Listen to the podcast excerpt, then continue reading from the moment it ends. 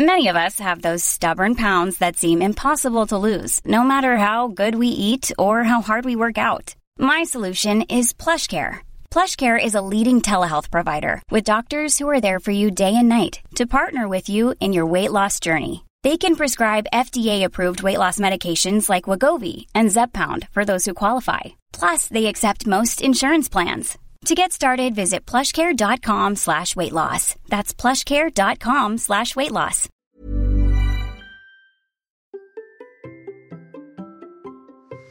Ça fait un an que je cours tous les jours. Quel bilan je fais de cette année de course quotidienne Eh bien, vous m'avez posé plein de questions et je vais vous répondre. Allez, c'est parti. Bonjour, bonjour mes champions et mes champions, c'est Bertrand, bienvenue dans Kilomètre 42, le podcast dans lequel nous parlons tous les mercredis de course à pied, mais surtout de mouvement et d'un mode de vie plus simple pour lutter contre la sédentarité, bouger, prendre confiance en nous.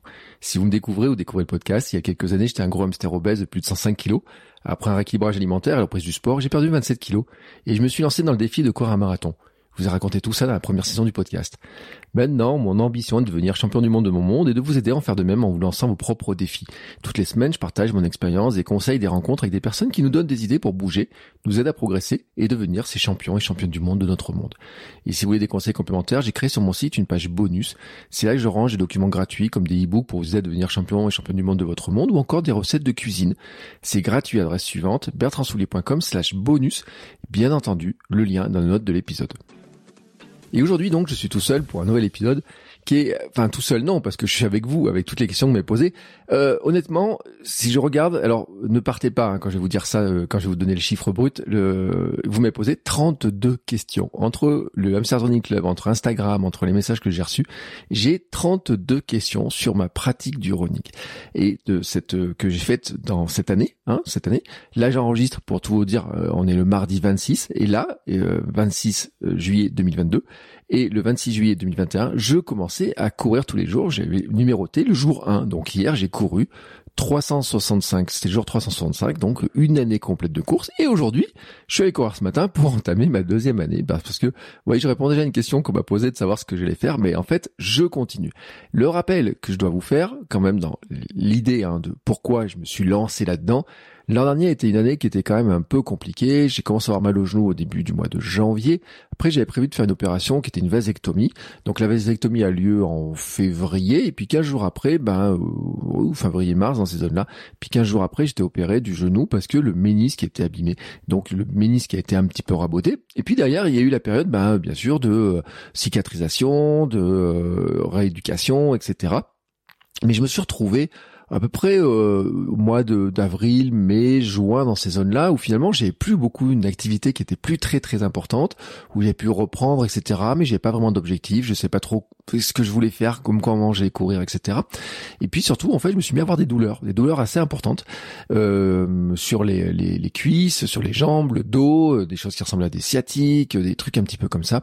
Et donc j'ai commencé à consulter, on a commencé à faire un petit peu quelques examens, carence en vitamine D et puis euh, en fait, euh, j'avais raconté ça l'an dernier, donc je vous mettrai les liens bien entendu vers les épisodes qui expliquent tout ça, mais le, mal dont je souffrais réellement, en fait, c'était le retour dans la sédentarité. C'est-à-dire que j'avais pris pas loin d'une dizaine de kilos euh, en, en bah, finalement par cette pause forcée, hein, qui était vraiment euh, vraiment une pause forcée. C'est pour ça que depuis, je dis que la blessure et le pire, le pire des choses, et je peux vous dire que j'ai eu, j'ai déjà enregistré des épisodes de, des trois semaines qui viennent, dans lesquels on parle en fait à quel point la blessure fait partie en fait du gros problème et qu'il faut surtout l'éviter. Hein, que on a l'impression que parce que les statistiques disent qu'il y a 65% des coureurs qui se blessent, mais en fait c'est c'est pas une fatalité et surtout faut arriver à l'éviter. Et je vous garantis que vraiment c'est important d'arriver à l'éviter parce que pour l'avoir vécu, pour voir la perte que ça fait au niveau de physique, au niveau de la VMA, au niveau des capacités, au niveau de la motivation, au niveau de la confiance aussi de se dire est-ce que je vais être capable de le faire, etc. C'est vraiment vraiment euh, le truc à éviter, vraiment le truc à éviter. Et donc l'an dernier, je me suis retrouvé là, euh, je me rappelle, j'étais allé voir, allé voir Thomas l'an dernier et euh, il m'a, je lui ai parlé de mes examens, on a fait les radios, etc passement lombaire, ces trucs-là, ben tout ça et tout. Et puis en en discutant quand même, euh, par les questionnements, les questionnements que je m'étais posés, j'étais arrivé à la conclusion qu'en fait ma vraie véritable maladie, j'ai fait un épisode l'an dernier sur le sujet, c'était la sédentarité. Le problème en fait, c'était j'ai retombé dans la, j'étais retombé dans la sédentarité, le fait de ne pas pouvoir courir comme je voulais, bah, j'avais repris certaines habitudes qui étaient de dire je travaillais plus sur ma chaise, euh, je marchais un petit peu, après je m'étais mis à courir un petit peu, etc. Mais j'étais pas très assidu, j'ai pas d'objectif, il fallait que je fasse attention à ma reprise, je voulais pas casser un petit peu la machine hein, qui était en train de se remettre un petit peu en route, et donc je voyais pas assez le soleil, je voyais pas assez le jour, et finalement euh, tout ça tous les signes de douleur que je pouvais avoir, c'était le symbole en fait qu'il fallait que je remette de l'activité. Et donc j'avais décidé de dire que bah, j'allais courir tous les jours comme étant pour moi le moyen de m'obliger un petit peu à courir avoir de l'activité tous les jours, c'est-à-dire à sortir de la maison, avoir un objectif qui soit au moins de dire bah aujourd'hui je fais ma séance et elle fera peut-être que 10 minutes, c'est mon minimum et un miles, un kilomètre 6, c'est mon minimum. C'est ce que je me fixe, mais tous les jours je dois la faire, c'est l'objectif de ma journée, j'ai envie de dire sur le plan sportif, plutôt que de calculer quel jour je peux m'entraîner, quel jour je peux pas m'entraîner, etc. Sur l'organisation, et là aussi je commence un petit peu à anticiper des questions que j'ai pu avoir, c'était de dire bah je vais commencer, je vais commencer à courir comme ça tous les jours.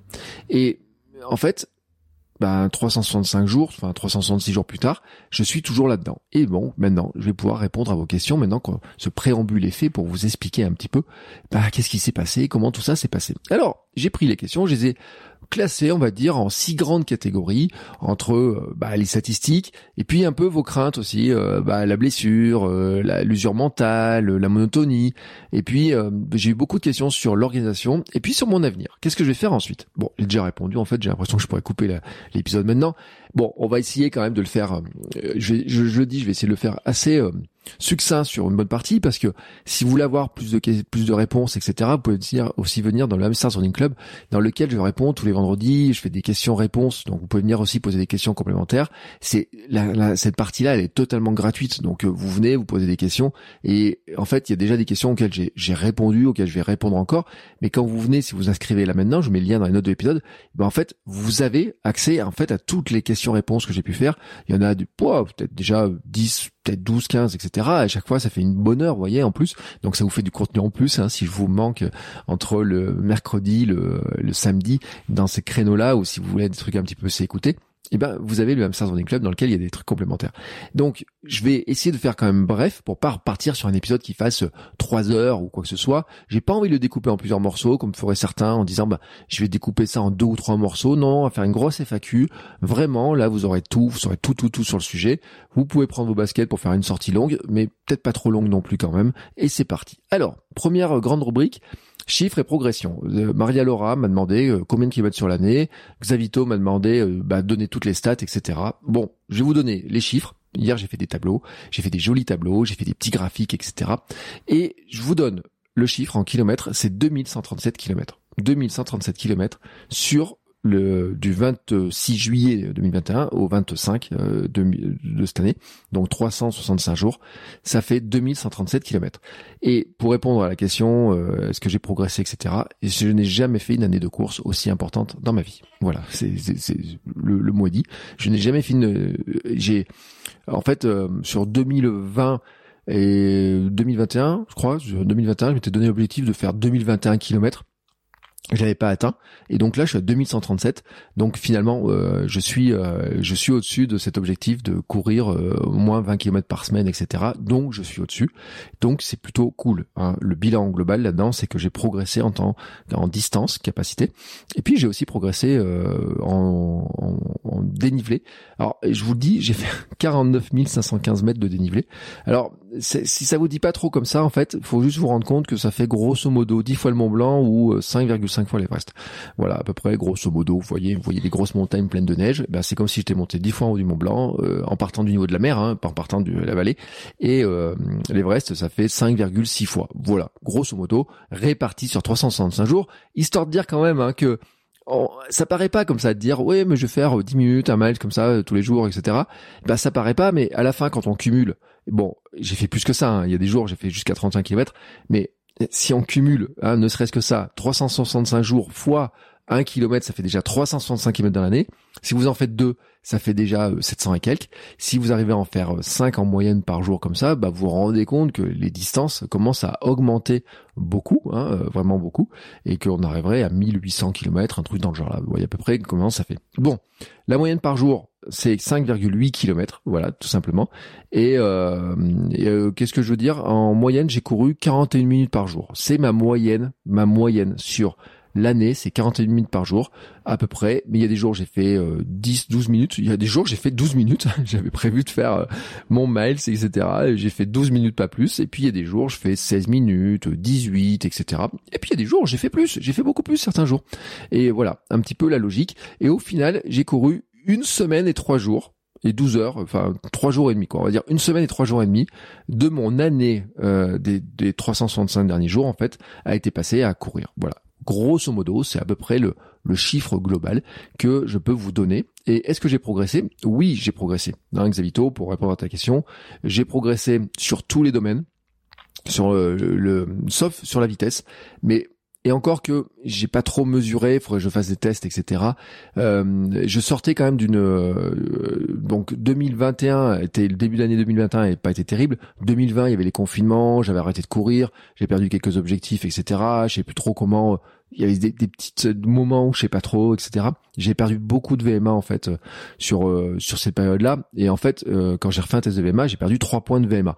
Alors déjà, vous, si vous, écoutez, écouté les tout premiers épisodes du podcast, j'ai joué un coureur lent. Alors qu'en fait, je me rends compte que j'étais pas un coureur si lent que ça, parce que par rapport à la moyenne du marathon de Paris, la moyenne du marathon de Paris, c'est 4h40, hein, la, la, moyenne de, si on prend tous les, les, les coureurs. Et je crois que le prochain invité du podcast dit que sur les grands marathons, la moyenne c'est 4h15 à peu près. Et moi je le fais en 3h46, j'avais visé 3h30 et je le fais en 3h46. Donc finalement, j'étais pas un coureur lent. Enfin, pas aussi lent que je pensais. Euh, j'étais pas aussi rapide que j'aurais espéré, mais pas aussi lent. Mais par contre, là maintenant, euh, je suis un coureur qui est plus lent parce que bah la perte de l'activité, etc., le fait de ne pas s'entraîner pendant des mois comme ça, bah, fait tout simplement que j'ai perdu, vraiment perdu de la vitesse et que je le sens hein, et que en plus j'ai pas fait vraiment d'exercice euh, suffisant pour retrouver ma vitesse. Donc j'ai progressé sur la distance, j'ai progressé sur le temps, j'ai progressé sur la gestion de mon corps, j'ai progressé sur ma foulée, j'ai progressé sur beaucoup de beaucoup d'éléments. Euh, mais il y a un point sur lequel j'ai pas progressé, c'est euh, notamment la vitesse et c'est logique aussi parce que cette année sur le mois de janvier, j'ai fait le 496 challenge qui je vous rappelle le principe c'était simple, c'était le 1er janvier je cours un kilomètre, le 2 janvier 2, le 3 3 et puis le 31 31. Donc ça fait 496 km sur l'ensemble du mois. Moi, j'en avais fait 509 avec de dénivelé, etc. Bon, j'ai fait un épisode bilan, hein, donc vous retrouverez le bilan, ce qui est un mode FAQ aussi comme ça. Mais euh, comme c'était plutôt de l'endurance et le but du jeu c'est de faire la distance et pas le faire dans un certain temps, bah ça m'a plutôt amené sur des, euh, je dirais, sur de l'entraînement d'ultra. Vraiment, hein, j'ai une sorte de devenu un peu un ultra runner en réparti sur euh, sur plusieurs jours plutôt que un coureur de vitesse. C'est-à-dire que là, euh, même euh, si euh, on demande, comment il s'appelle, Coros, qui me fait des prédictions, vous savez, ma montre Coros, il me fait des prédictions de alors combien je pourrais courir le 5 km, etc. Bon bah je suis loin de mon record en fait. Hein. mon record il est autour de, enfin je peux passer en dessous des 20 minutes dans ma carrière. J'étais pas passé très loin, ça s'est pas joué à grand chose. Là maintenant, quand il m'annonce que il m'annonce 5 km en 23 minutes 21, ça veut dire que sur 5 km j'aurais perdu 3 minutes 3 minutes. Alors, après, sur marathon, il m'annonce quand même un temps en prédiction en 3,44. Alors je me dis que j'ai perdu de la vitesse, mais que ma vitesse tracteur, peut-être grosso modo, euh, je pense qu'il est un petit peu, euh, comment dire, il est, il, est un petit peu euh, sympathique avec moi, Coros, sur la prédiction. Et mais en fait, sur le 5 km, vraiment, sur les temps, je vois que de toute façon, je suis loin des temps.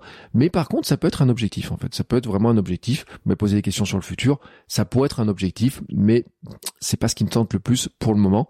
Mais en tout cas, ça pourrait être un objectif d'essayer de retrouver de la vitesse parce que travailler la vitesse et l'endurance, les deux sont liés en fait. En travaillant la vitesse, on améliore son endurance. En travaillant son endurance, on améliore sa vitesse. Mais il faut faire des deux exercices en fait. Euh, si on se, si on court lentement, faut pas s'étonner de courir lentement. Mais euh, voilà, c'est comme ça. Donc c'est la logique hein, un petit peu de, de tout ça de, de, de, comment euh, de comment je fonctionne. Et en fait si vous regardez mes statistiques vous verrez que j'ai souvent des sorties où je prends mon temps je fais quelques photos etc où je suis largement en dessous de 10 km heure où je cours plutôt euh, j'ai des sorties, je vais faire à 8 km heure, à 9 km heure, je prends mon temps, je fais un peu de méditation, un petit peu de yoga, etc. C'est une approche de la course qui est totalement différente et ça c'est vraiment une évolution qui est totalement totalement différente. C'est ce que j'appelle le positive running aussi et sur l'année j'ai beaucoup beaucoup réfléchi à beaucoup de choses là-dessus. Euh, D'ailleurs on m'a pas trop posé de questions sur le sujet mais comme ça je le glisse au passage en fait ça m'a permis de réfléchir à beaucoup de choses. Euh, donc ça permet de voilà de répondre. Xavito puis Brice aussi m'a posé la question est-ce que mon volume de course a augmenté durant ces 365 jours oui, vraiment oui. Et puis une question subsidiaire qui m'était posée, c'est aussi est-ce que j'ai réussi à perdre du poids en courant 10 minutes par jour? Alors, euh, oui, j'ai perdu du poids. Alors, oui, déjà le chiffre, oui, j'ai perdu du poids.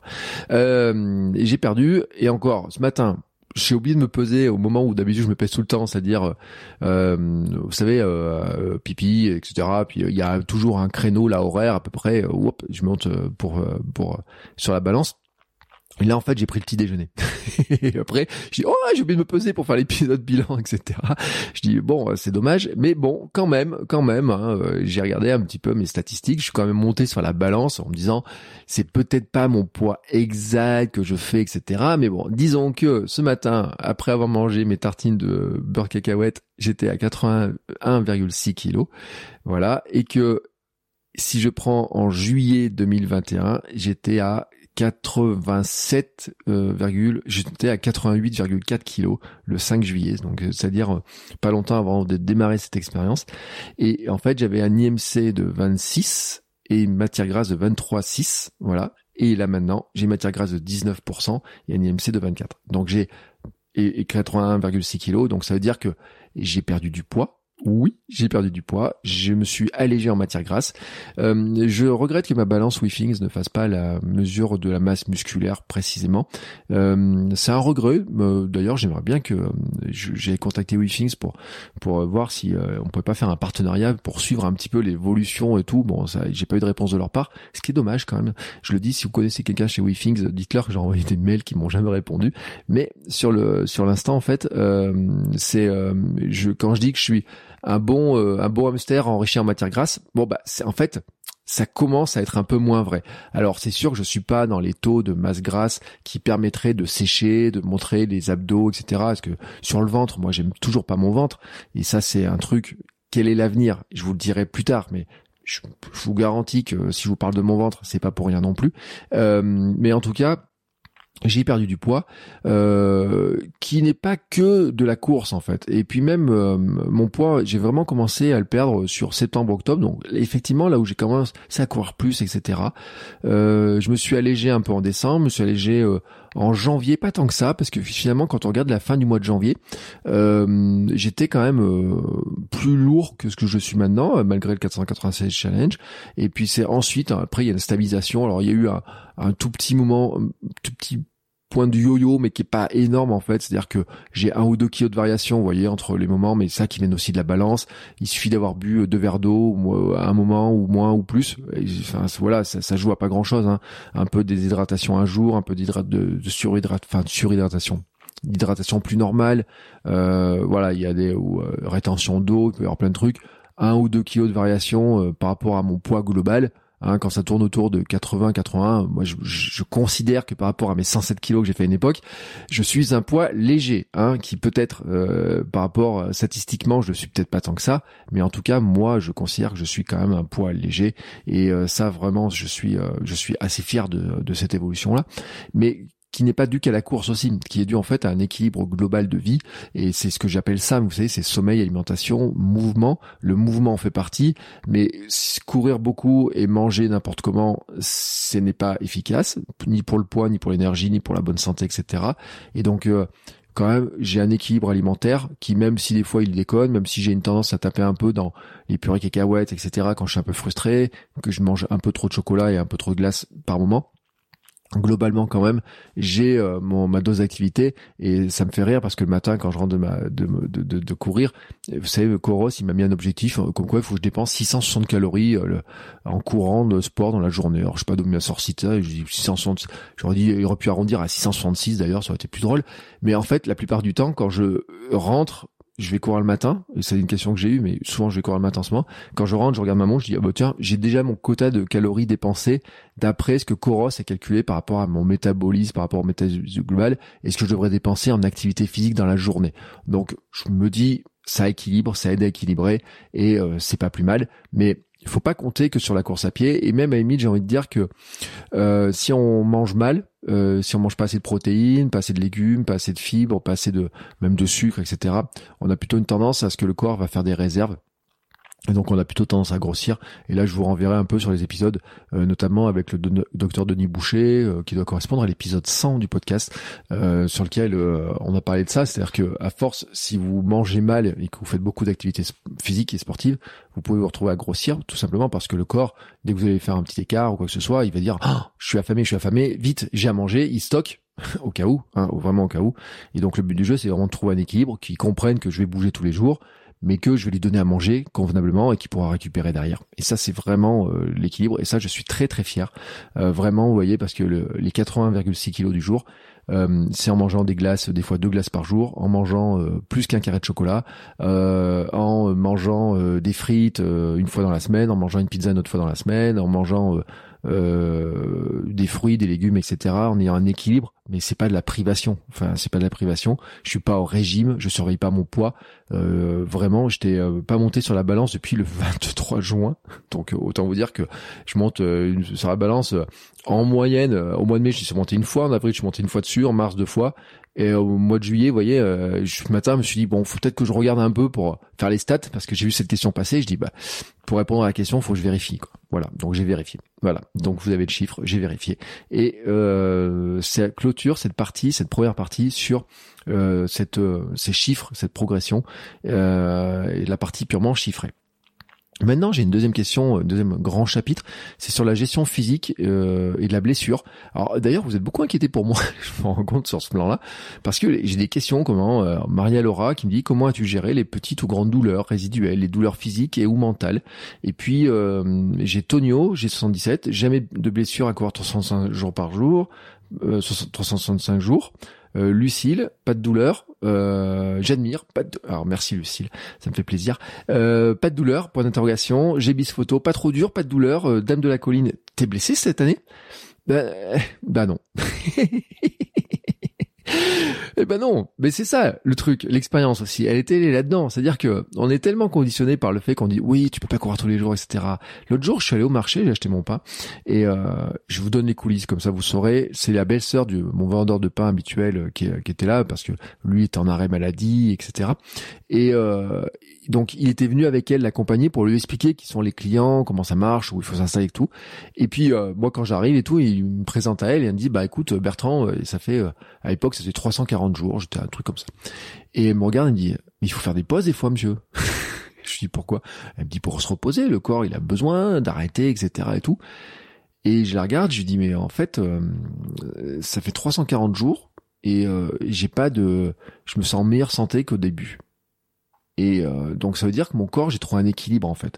Et c'est ça que je trouve qui est intéressant. C'est-à-dire que nous sommes conditionnés par le, ces, ces trucs-là de dire on peut pas faire du sport tous les jours, on peut pas bouger tous les jours, etc. C'est pas possible, il faut se reposer, le corps doit se reposer, etc. Oui, le corps doit se reposer, mais en fait, faut pas non plus trop déconner hein, dans, dans, dans, dans le truc. Il faut se rendre compte quand même que notre corps, globalement, on l'a amputé de beaucoup de ses compétences, de ses capacités. Je, là, franchement, au mois d'août, il y a un ou deux épisodes avec des invités, ça, ça nous bougera un petit peu sur un petit peu la vision de ça, etc je peux vous le dire, parce qu'on en a parlé un petit peu de, de ce qu'on est capable, pas capable, etc. Et euh, le, notre corps, en fait, on a beaucoup perdu de capacité par rapport à ce que nos ancêtres étaient capables de faire.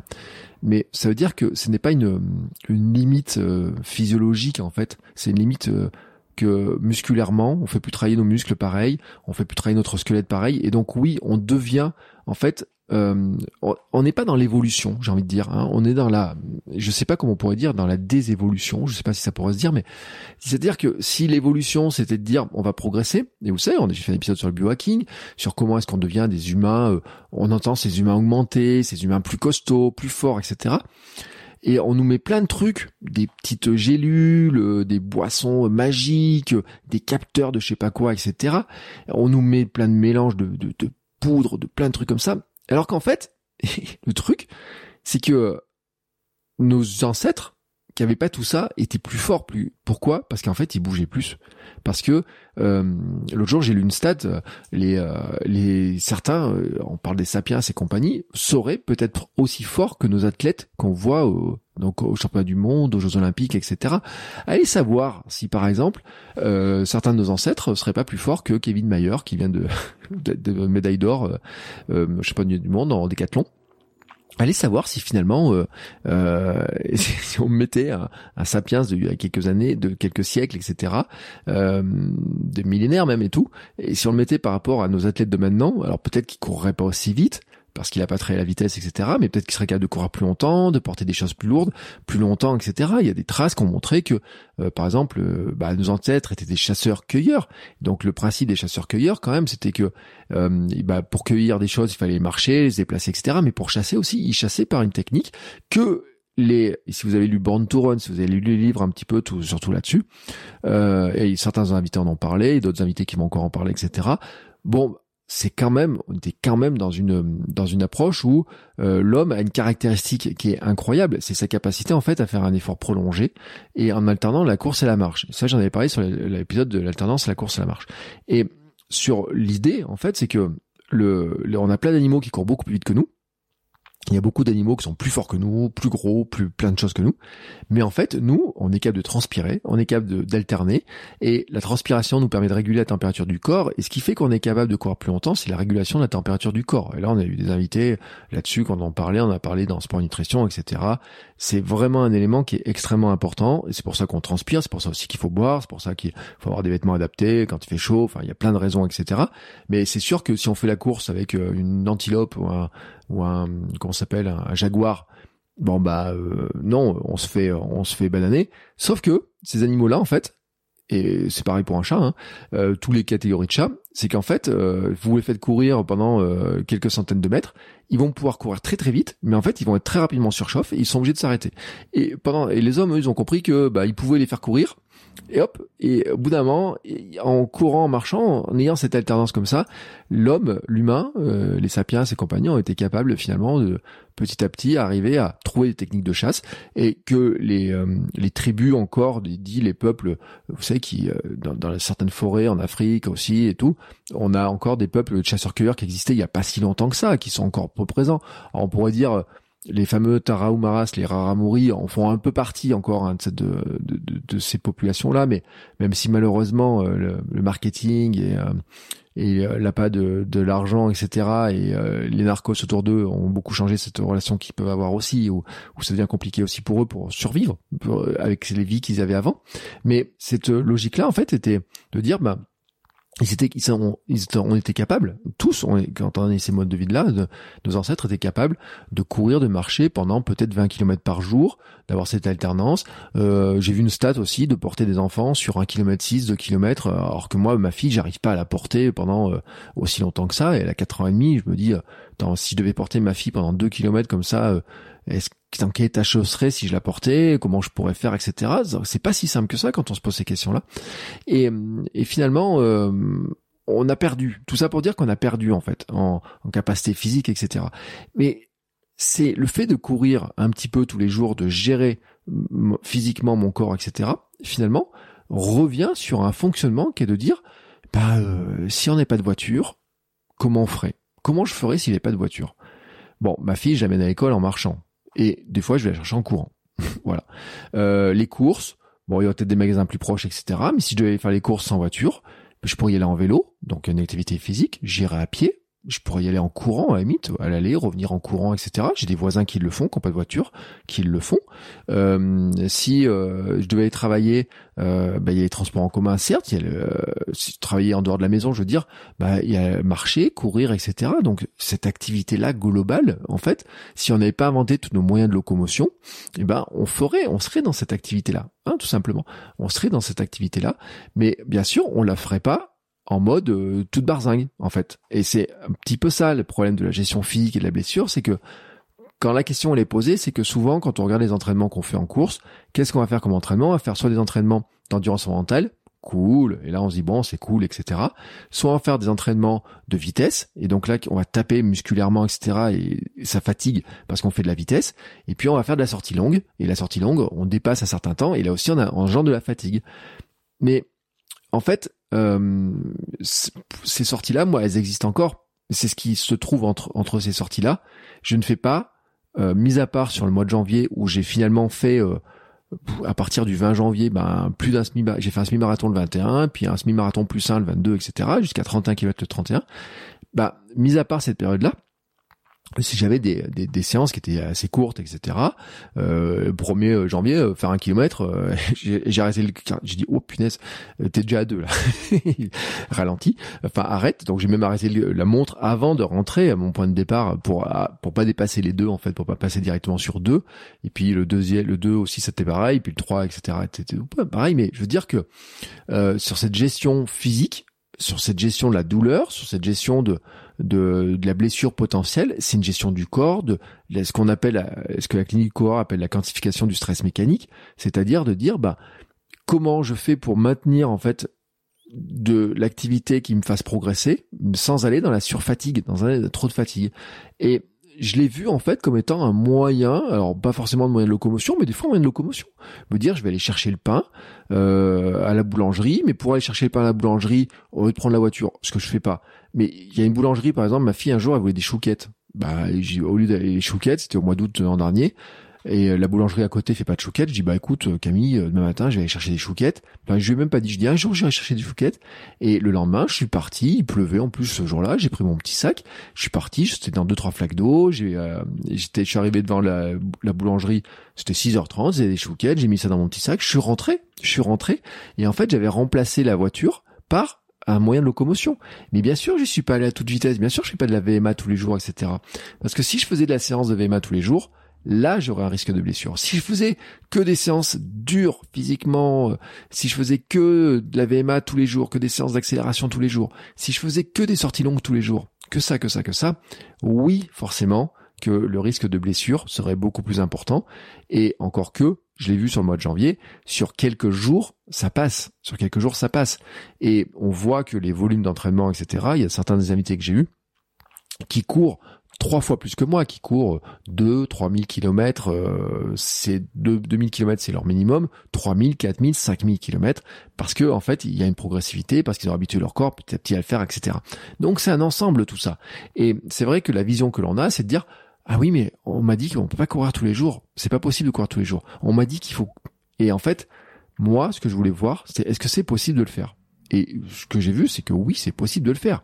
Et qu'en plus, en plus, les douleurs que j'avais l'an dernier, euh, juste avant de commencer, et euh, il y a des, j'ai mis des photos sur Instagram, euh, il y a des jours j'étais plié en deux, et ben petit à petit, en fait elles sont parties, et plus je cours, et plus elles partent. Alors là, le truc, j'ai fait donc j'ai un petit tassement lombaire, j'ai un petit peu d'arthrose, mais ça c'est normal. L'arthrose, tout le monde en a un petit peu. Et des fois ça fait mal, des fois ça fait pas mal. Là, j'ai à nouveau mal. Il y a des périodes où j'ai mal, des périodes où j'ai pas mal. Mais en fait, je me rends compte que les périodes où j'ai mal, c'est les périodes où je suis trop longtemps assis sur une chaise, où je suis trop longtemps assis dans le canapé, où il y a une petite douleur émotionnelle aussi, des émotions un peu négatives, des inquiétudes sur euh, les rentrées d'argent, des inquiétudes de, émotionnelles, des gestions des, des, relations. Par exemple, avec ma fille, quand des fois c'est un peu compliqué à la maison parce que a des, des petits soucis, des fois de santé, des choses comme ça, où c'est un peu compliqué et tout. Là, je vois que je me tends, je, je viens tout tendu, et tout tendu, c'est quoi? C'est c'est la tension musculaire. La tension musculaire, ça provoque quoi? Bah, ça provoque des pressions en fait sur les nerfs, etc. Donc ça s'enflamme, ça s'inflamme, ça s'enflamme et, ça prend feu en fait en moi. voilà. Et donc ça fait mal de partout. Et donc c'est pour ça que cette année quand même pour vous donner un peu le vous savez j'ai parlé de Sam tout à l'heure mais l'évolution de Sam c'est aussi de rajouter les émotions le... c'est un peu j'ai pris l'image l'autre jour pour ceux qui financent le podcast sur Patreon j'ai pris un peu l'image dans le Running Club j'ai dit ça aussi c'est un peu vous savez euh, à la Coupe du Monde, on avait pris euh, Aimé Jacquet quand il dit à, Robert Pires, il dit muscle ton jeu, Robert. Et euh, moi, c'est comme s'il me regardait, il me dit euh, muscle ton, muscle ton mental, Bertrand. Aimé Jacquet me dirait ça en fait. Il, me dit c'est dans la tête ton problème. Et je le sais. C'est pour ça d'ailleurs que je suis certifié en préparation mentale. Parce que dans l'année, je me suis certifié en préparation mentale aussi d'ailleurs. Et, euh, et, c'est c'est ça le truc en fait, c'est que le le cette histoire là en fait, c'est que mentalement, je m'étais mis des barrières qui me disaient je pourrais pas le faire. Et ce qui m'a prouvé cette année en fait, c'est que d'une part je peux le faire sur le plan de l'organisation, mais je peux le faire aussi sur le plan physique. Et ça c'est un point qui est vraiment important et qu'en plus quand je le fais, eh ben je suis mieux dans ma tête, je suis mieux dans mes émotions, je suis mieux dans mon corps et que il y a des franchement le mois de janvier j'ai fait 500 bornes je n'avais plus aucune douleur, ni aux jambes, ni au dos, ni rien, etc. J'ai ralenti le mois de février, j'ai des douleurs qui ont commencé à revenir, j'ai réaccéléré à partir du mois d'avril, mai, etc. C'est, reparti, et j'ai cette espèce de truc. Alors, bien sûr, on cherche avec un médecin. Là, tout à l'heure, avant d'enregistrer, j'ai pris rendez-vous, j'ai des, j'ai un scanner, j'ai une radio, des lombaires, etc. J'ai la télémétrie parce que mon médecin, euh, euh, enfin, la remplaçante de mon médecin pense que j'ai une jambe plus courte que l'autre, ce qui expliquerait que je sois tordu. Alors, elle a dit un gros mot hier. Elle m'a dit, il faut mettre des semelles, peut-être j'ai en fait ça j'ai c'est passé vous voyez. C'est euh, la zone entre les deux oreilles là il y a quand même un, canal avec le mot semelle qui a été je sais pas je sais pas ce qu'elle a dit en fait. Je, ai rien hein. je ai rien dit mais je bien sûr que euh, je lui ai pas dit que je courais pieds nus je lui ai pas dit que je courais en sandales je lui ai pas dit que moi j'étais bien dans le minimalisme etc mais voilà c'est un peu le c'est un peu ce que ce que j'ai pensé en fait. J'ai peut-être j'ai pas pensé assez fort pour qu'elle l'entende mais en tout cas euh, pour clôturer sur cette partie gestion physique blessure bien entendu l'idée l'idée c'est de dire il faut gérer son énergie. L'énergie c'est quoi? C'est comment on mange comment on dort comment on bouge comment on génère d'énergie comment on la on récupère et euh, c'est sûr qu'il y a des moments, bah, j'ai dit, bah, faut que je mange plus de protéines parce que mon corps a besoin de plus d'énergie. Pendant le 496 challenge, j'ai augmenté ma dose de protéines avec des protéines végétales le matin en plus. Avec, euh, je faisais attention à manger plus de viande blanche, etc. J'ai fait attention à ça. J'ai fait attention. Euh, j'ai même repris du fromage blanc et des trucs comme ça pour pour faire attention. L'eau, les eaux minérales. Faire attention aussi à des choses comme j'ai pris un peu d'eau de quinton à un moment donné. faire attention aux jus, les jus verts, manger cru. Enfin, tout un tas de choses en fait qui sont dans une gestion globale en fait du corps. Et, euh, je pense que c'est ça en fait qui est, vraiment important. C'est-à-dire que ce, euh, ce fait d'être euh, courir tous les jours, ça m'amène à une autre hygiène de vie en fait. Et c'est une hygiène de vie, voyez, qui me rappelle aussi un peu la préparation marathon. Euh, donc je vous rappelle, j'ai fait trois préparations marathon. J'ai fait une qui s'est terminée par une blessure où j'ai beaucoup appris. C'était le début de kilomètre 42. Puis j'ai fait celle qui m'a permis de faire le marathon de Paris. Et puis après, j'en avais fait une autre qui devait me permettre de préparer le marathon d'Albi. Sauf qu'il y a eu le confinement et que voilà, donc il n'y a pas eu de marathon et ça s'est arrêté comme ça. Et depuis, euh, je n'ai pas refait de préparation et en fait, je me rends compte vraiment globalement que quand on rentre dans une période de préparation, quelle que soit la course et que soit l'objectif, on rentre dans un mode euh, un peu ce que j'appelle l'athlète un, mode athlète, c'est-à-dire que euh, c'est ce que je dis aussi en coaching, c'est ce que je dis en accompagnement, ce que je dis dans mes formations et tout, c'est qu'en fait on rentre dans le mode athlète et mode athlète c'est de dire on va faire plus attention à l'alimentation, au sommeil, etc. On le fait plus naturellement parce que on est fixé sur l'objectif qu'on veut atteindre. Et euh, quand on n'a pas d'objectif, comme moi c'était le cas, bah finalement cette hygiène de vie, bah je me disais bon allez euh, aujourd'hui j'ai peut-être pas besoin de faire attention à mon sommeil ou quoi que ce soit parce que de toute façon demain je vais pas courir je vais pas faire sport je fais pas ça etc et là en fait ça m'amène dans un équilibre global en fait. Vraiment un équilibre global. Et c'est cet équilibre global qui fait que globalement je me sens mieux que je suis mieux physiquement etc et que j'ai pas eu de blessures j'ai pas eu de mais même j'ai pas eu de douleur enfin euh, j'ai pas mis à part cette douleur là qui qui ressemble à de la sciatique qui ressemble à des la cruralgie qui ressemble à je sais pas quoi en fait. On n'arrive pas trop à trouver vraiment exactement ce que c'est. Ou moi j'ai un peu quand même le sentiment que c'est quand même très émotionnel, qu'il y a beaucoup d'émotionnel, mais qu'il y a aussi, eh ben il y a des moments, il y a des espèces de de, de, petites crises qui se font, etc. Mais en dehors de ça, euh, c'est pas lié propre à la course en fait. C'est même lié au fait que quand je cours pas, ben je le sens plus, ça me fait plus mal quoi. Et mon médecin a fini par me dire un jour, m'a dit, toute façon, vous avez trop un équilibre dans votre corps par le biais du sport, eh ben il faut il faut le garder, il faut le retrouver, il faut faut être là-dedans quoi. Alors que quelques années plus tard, plus tôt, elle me disait quand j'ai dit je veux courir un marathon, elle me fait attention, faut peut-être pas trop courir quand même. Mais elle a compris. Elle a compris qu'en fait, euh, c'était euh, ce qui m'éloignait du médicament, c'était euh, tout simplement de bouger et d'avoir cette hygiène de vie globale. Voilà. ce qui me permet de maintenant d'atteindre le, on va passer à un troisième euh, grand chapitre de cette euh, de cet épisode de FAQ. Euh, on m'a beaucoup parlé de monotonie. Alors je vous donne des exemples de questions qui ont été posées. C'est Laurie. comment as-tu géré la lassitude ressentie J'imagine certains jours que comment elle imagine qu'en fait j'avais de la lassitude.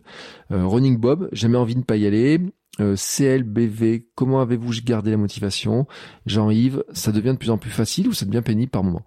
Donc, cet sentiment de monotonie, attention, il est important à gérer. Euh, et ça fait partie, euh, je pense que tout coureur doit gérer ça, mais tout sportif doit gérer ça, parce que c'est j'ai fait deux épisodes sur la motivation finalement. L'ikigai c'était une forme de motivation et l'épisode sur la motivation, sur la démotivation, sur la perte de motivation. Euh, la monotonie fait partie en fait de, de perte de plaisir et le plaisir fait partie en fait des ingrédients de la motivation. Ça je vous renvoie à l'épisode de la semaine dernière. Et vraiment, euh, j'ai tâché à ne pas avoir de monotonie et de comment ne pas avoir de tomber dans la monotonie. Bah déjà, c'est euh, de courir euh, en, en, écoutant autre chose que, que ce que je faisais avant. En fait, c'est-à-dire que il y a des jours. en fait, j'ai pas de plan d'entraînement très précis ou quoi que ce soit. Il y a des jours, en fait, je sors de la maison, je me dis, je pars à droite ou je pars à gauche? Et j'arrive au bout de la rue, je dis je pars à droite ou je pars à gauche? Souvent, mon repère, par exemple, c'est de regarder où est le soleil. Et je dis bah tiens, je vais, je vais aller voir le soleil aujourd'hui. Alors, quand je vois le soleil depuis la maison, en général, je pars à gauche. Je pars à gauche, à gauche. Puis à un moment, je vais arriver, puis là, je vais dire ah, je sais que le soleil est au bout de la rue. Puis je sais que si je prends ce petit chemin, je vais le retrouver à tel endroit. Puis je sais que si je pars à telle heure, je vais voir le lever de soleil, etc. Euh, ben ça, ça fait partie en fait de mes objectifs du moment. Quelqu'un m'avait posé aussi une question, m'a dit mais t'en as pas marre toujours passer au même endroit? Et je lui ai répondu, je lui ai dit, mais en fait, l'important, c'est pas de savoir si je passe au même endroit où j'arrive, où tu vois la photo, j'arrive au même endroit.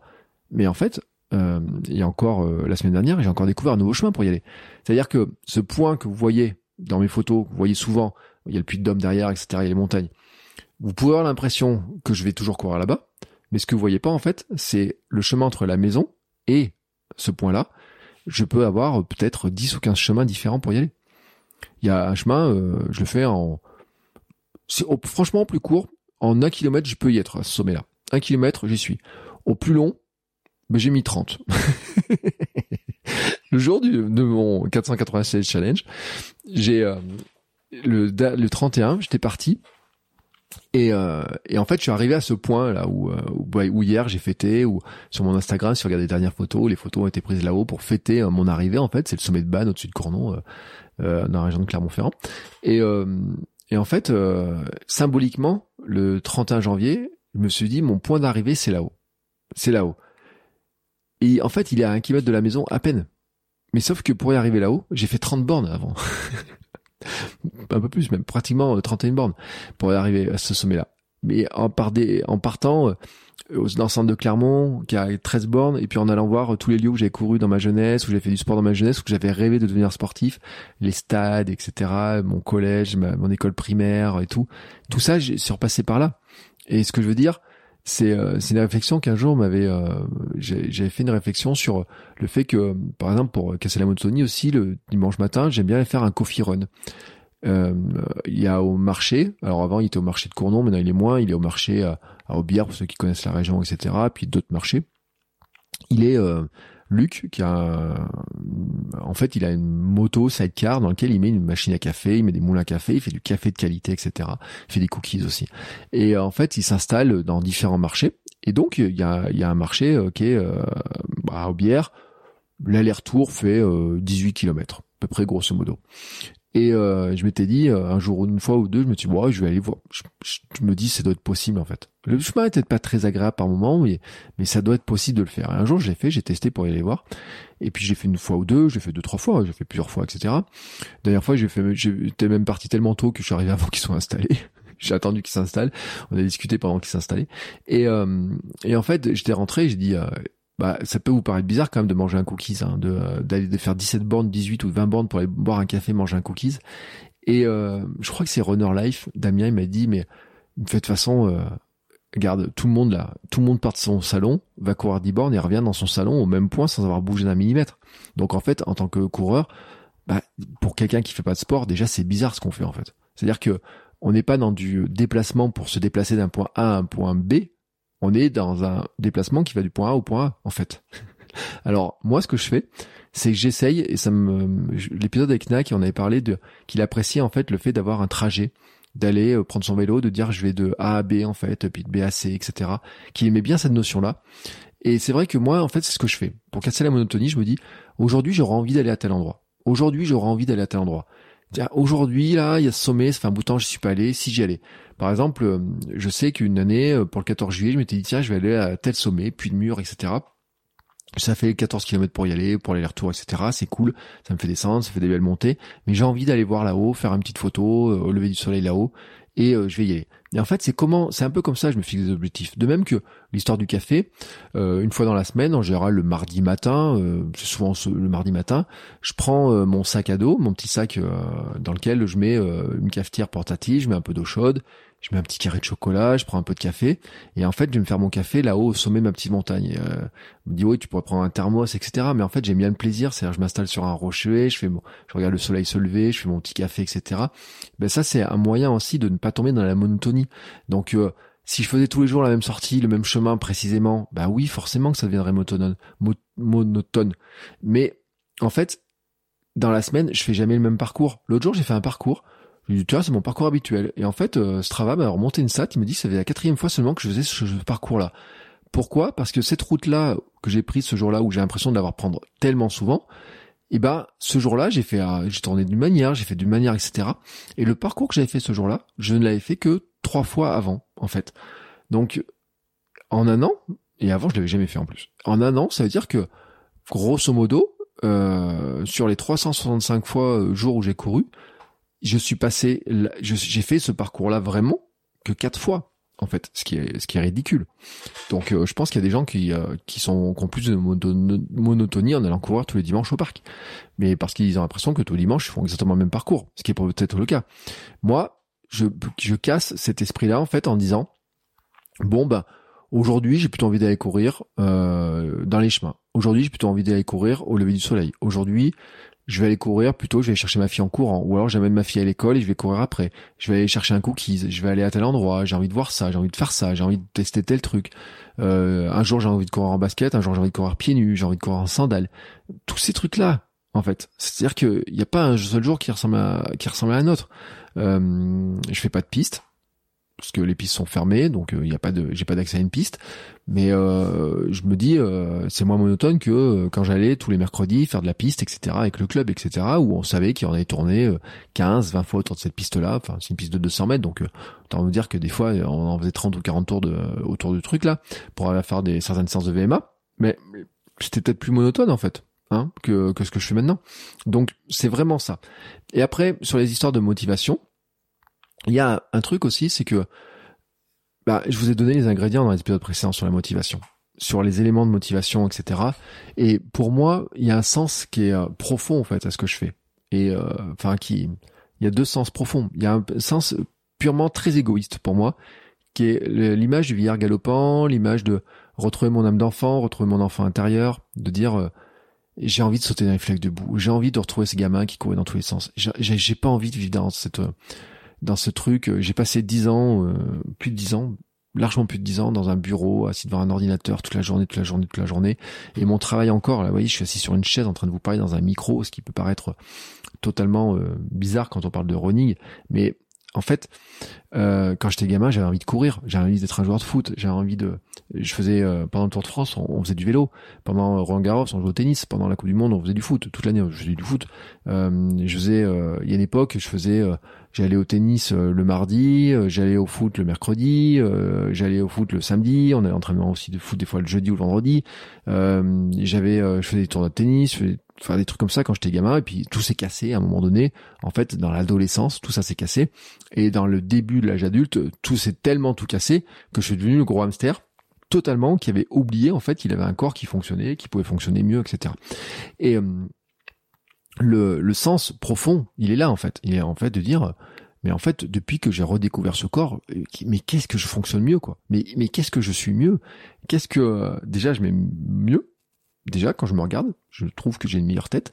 Euh, je me trouve plus plus en forme, plus d'énergie, plus serein, plus même si objectivement, il y a des trucs qui sont dégradés dans ma vie euh, sur ces dernières années, sur euh, les euh, les revenus que je gagne par rapport à ce que j'étais quand j'étais salarié. Maintenant que je suis totalement indépendant, il y a des mois où il n'y a pas grand chose dans les dans, dans, les caisses, et puis il y a des mois où il y en a un peu plus. Tant mieux.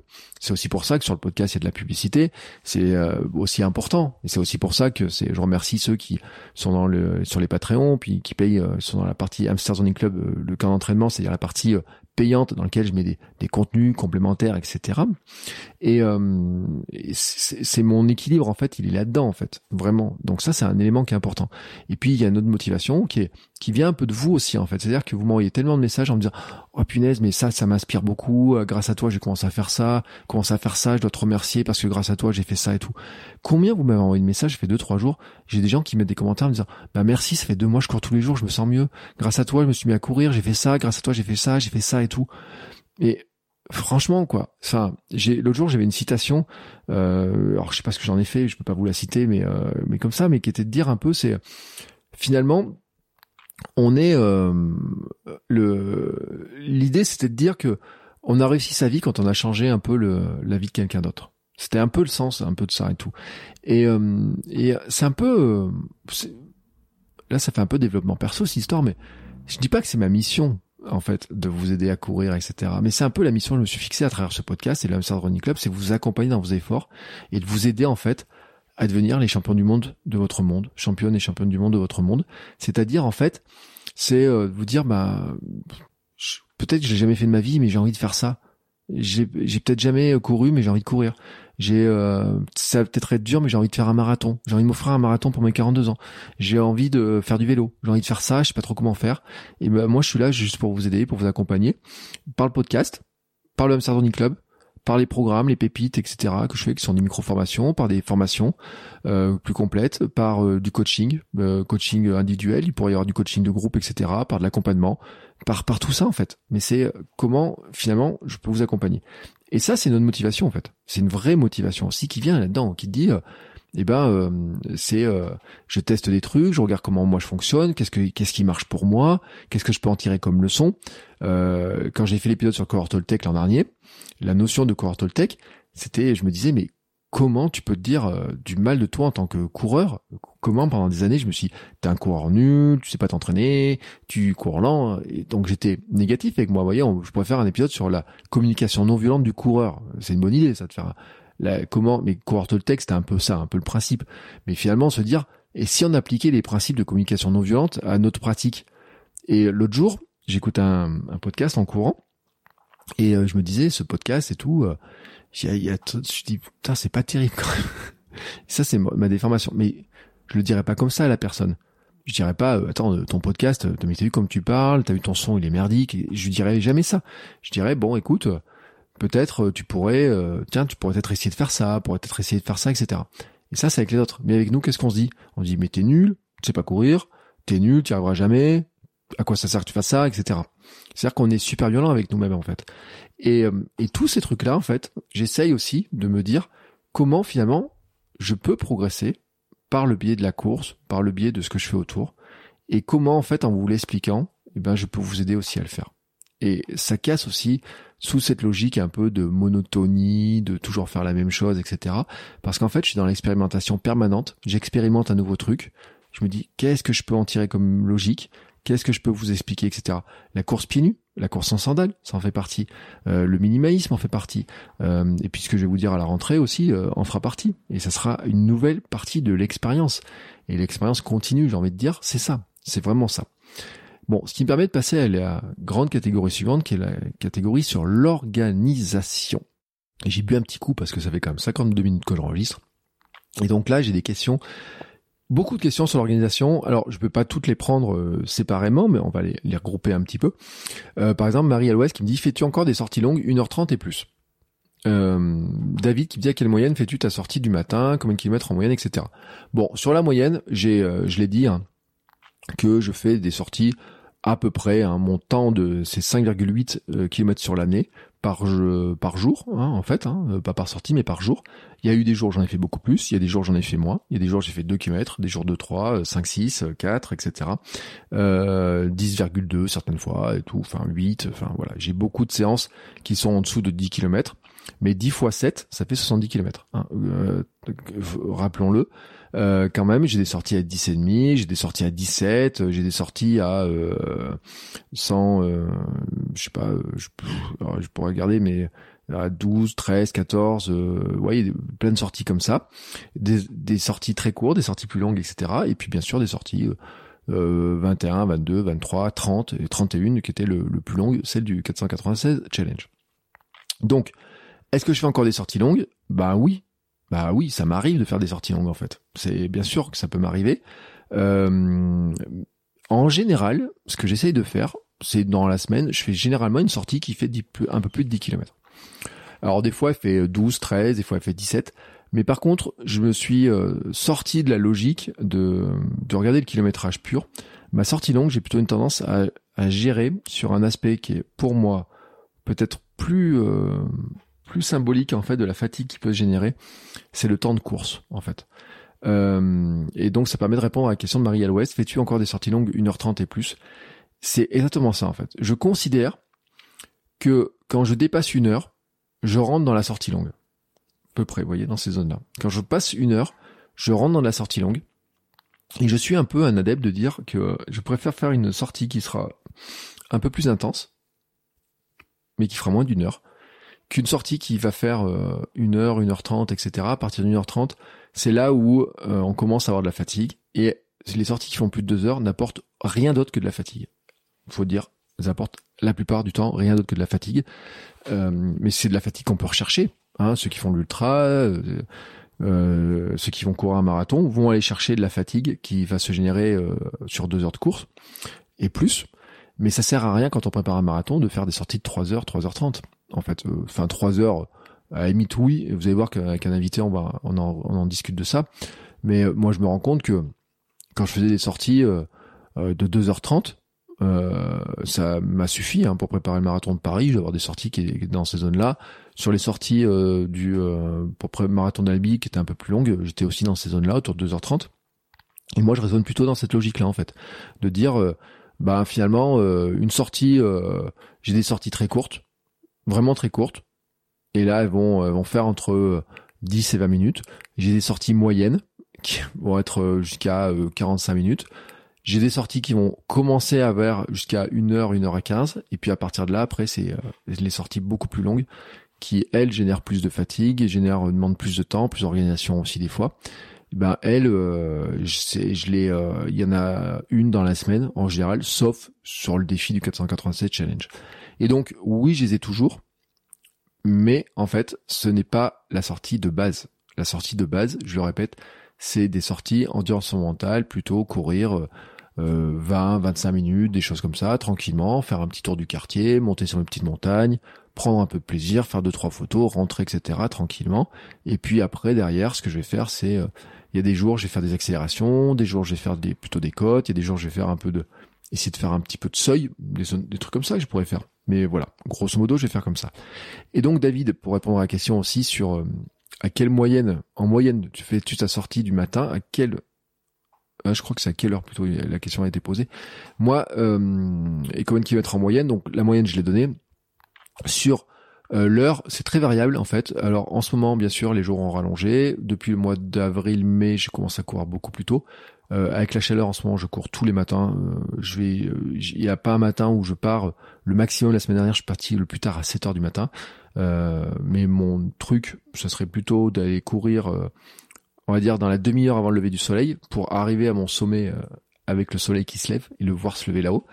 ça, c'est plutôt mon objectif. Il y a une époque, je courais quand même plus tôt que ça. J'ai cette année, je l'ai pas fait, mais il y a une année, je suis parti à 4h30 des fois le matin pour faire une des sorties qui étaient plus longues que ça et pour me dire que quand je voyais le lever du soleil, c'était la fin de ma séance, qu'il me restait plus qu'un petit kilomètre pour redescendre à la maison, que vraiment je pouvais faire plus long. Maintenant, j'ai une stratégie qui est un, petit peu différente.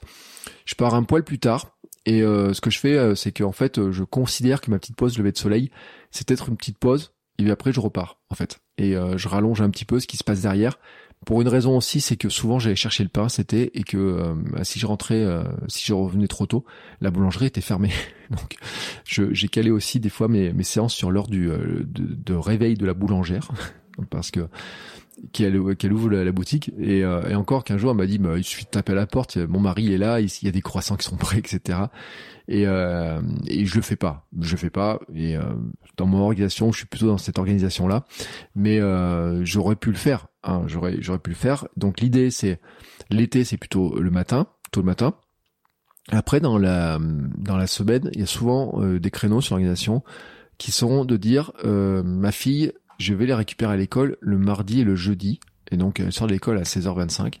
Et souvent, souvent, ce que j'ai fait, en fait, euh, quand il faisait pas trop chaud, euh, et comme mon ambition, quand même, c'est de courir quand il fait de la lumière, de la luminosité, prendre l'air quand il y a de la luminosité, et de ne pas courir que de nuit, donc tard le soir ou trop tôt le matin, même si j'ai fait beaucoup de séances à la frontale, quand même, faut le dire, surtout dans le 496 Challenge. Il y a quand même, euh, il y a beaucoup d'après-midi, donc c'était le mardi et le, et le jeudi, euh, comment on était organisé comme ça cette année? En fait, je partais courir du style à 3h30 et puis j'allais chercher ma fille à la fin de la séance. J'allais chercher ma fille, puis on allait au jeu, si j'avais pris un petit goûter, ou alors on, faisait le goûter à la maison. Enfin, y a un peu cette organisation-là sur la période de l'année. Et puis euh, il y a d'autres jours, en fait, je l'amenais le matin à l'école en tenue, et puis ensuite j'allais courir. Et puis euh, d'ailleurs, j'allais au marché boire un petit café, et puis je revenais. Et puis ensuite, j'attaquais ma journée de travail. Ça, c'était souvent le vendredi matin. Mon organisation du vendredi matin était plutôt qu'elle est comme ça. Et pourquoi je fais ça? Parce que euh, je vous rappelle ce que j'ai dit, c'est que mon, mon objectif c'est de prendre l'air, de prendre le soleil, de voir la luminosité, de pas rester enfermé, etc. Et donc l'hiver, c'est d'aller courir quand même sur des moments où euh, il fait jour. Où il fait jour. L'été, c'est facile d'aller courir sur des moments où il fait jour parce que il fait jour assez tôt, etc. L'été, la difficulté, c'est plutôt de trouver des moments où il fait plus frais. Et donc après j'ai des stratégies d'aller courir dans les petites rues, euh, les petites ruelles, à l'ombre, etc., sous les arbres, dans les forêts. Enfin, il y a plein de tactiques comme ça qu'on peut avoir.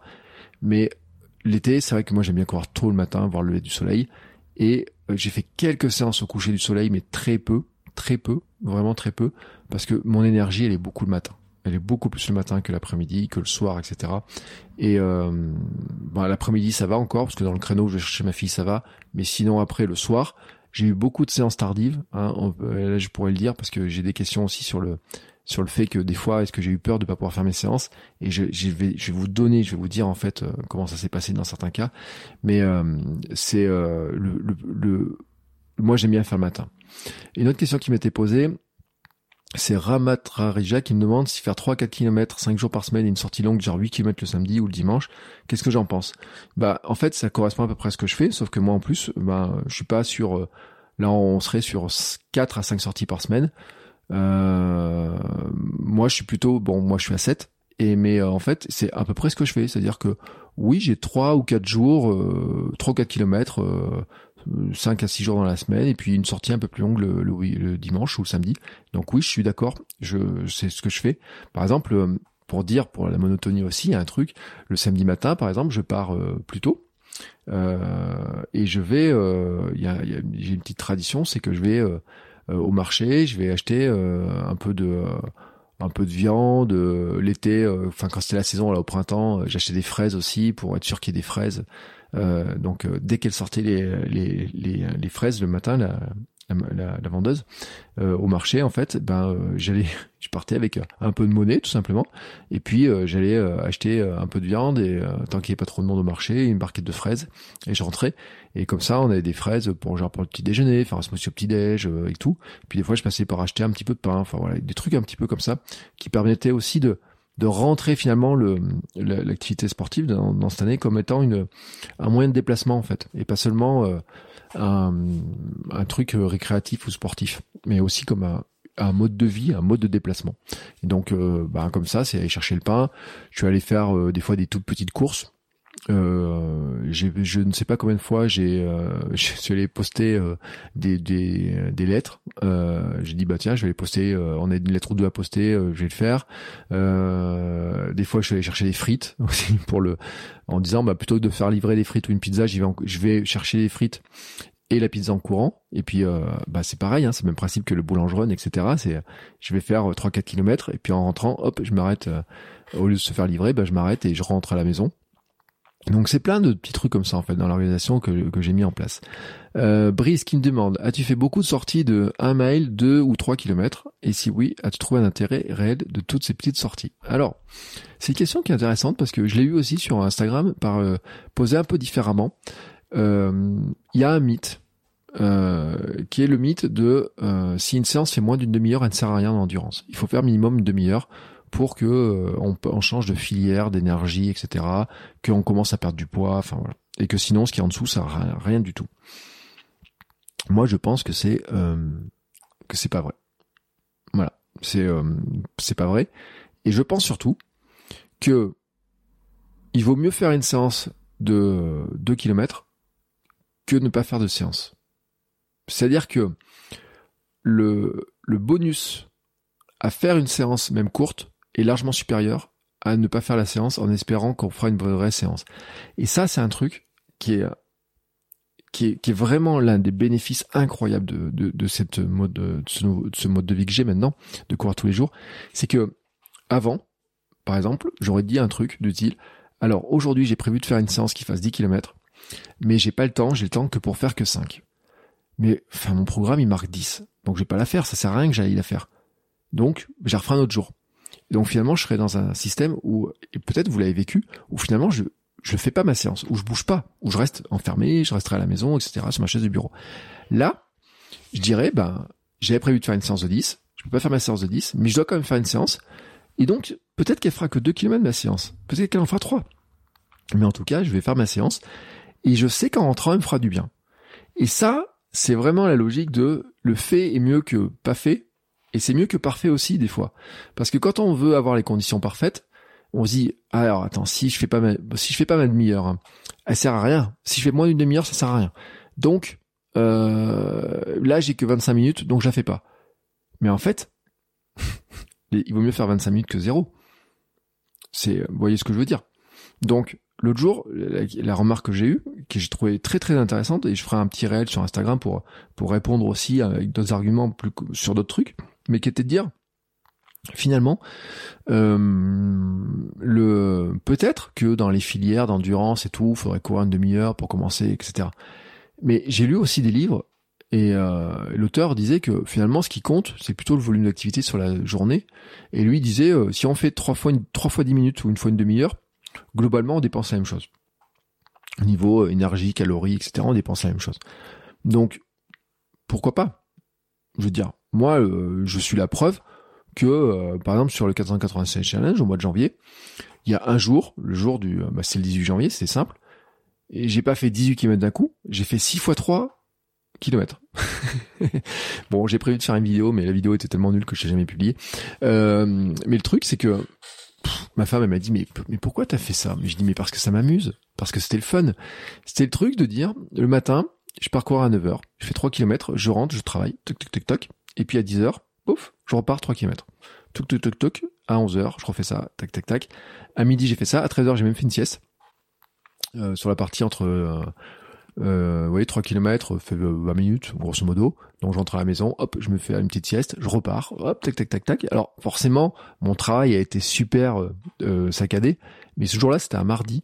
Et euh, j'avais cherché ma fille en plus à l'école et tout, donc j'avais calé mon, mon histoire comme ça. Et en fait, j'étais quand même super efficace. Je peux vous j'étais super efficace parce que la preuve, c'est que ce jour-là, je publié mon épisode de, de podcast, j'ai préparé les billets de blog, les billets de réseaux sociaux, j'ai préparé plein de trucs, etc. En, en disant que bah finalement, il me restait que 30 minutes dans ma journée pour dans, ma, séquence dans, mon heure pour travailler sur l'heure. J'avais pas une heure mais que j'avais à chaque fois 30 minutes pour travailler. Et donc je les ai rendus super efficaces. Mais là aussi c'est un petit jeu en fait. Et euh, à la fin de la journée bah déjà ça m'avait baissé ma fatigue par rapport à faire 18 km d'un coup qui m'aurait fait en courant 9 km heure qui m'aurait fait un effort d'environ 2 heures. Là finalement j'ai réparti la fatigue sur l'ensemble de la journée et, euh, et grosso modo, euh, j'ai sorti de ma journée en ayant fait la sieste, en ayant travaillé, en n'étant pas fatigué, en étant disponible pour ma fille après le soir et tout. Donc finalement, beaucoup, beaucoup de bonus. Donc sur cette histoire de séance, moi je pense que il vaut mieux faire, si on a que pas, pas beaucoup de temps le matin et qu'on a un peu de temps le matin, un petit peu le soir, bah, je suis d'avis plutôt de dire, euh, je vais faire 10 minutes, je vais faire 15 minutes le matin, 15 minutes le soir, ça fera une demi-heure plutôt que d'espérer un jour avoir une demi-heure euh, le soir ou le moment idéal. préfère faire deux fois une demi-heure que euh, que me dire bah non j'ai pas le temps de faire euh, une heure quand je voulais faire et donc ça sert à rien que je le fasse. Voilà. Et pour euh, rajouter un truc cette séance là de 2-3 km je peux garantir Brice que tu peux y mettre en plus une, une intensité qui peut être très élevée.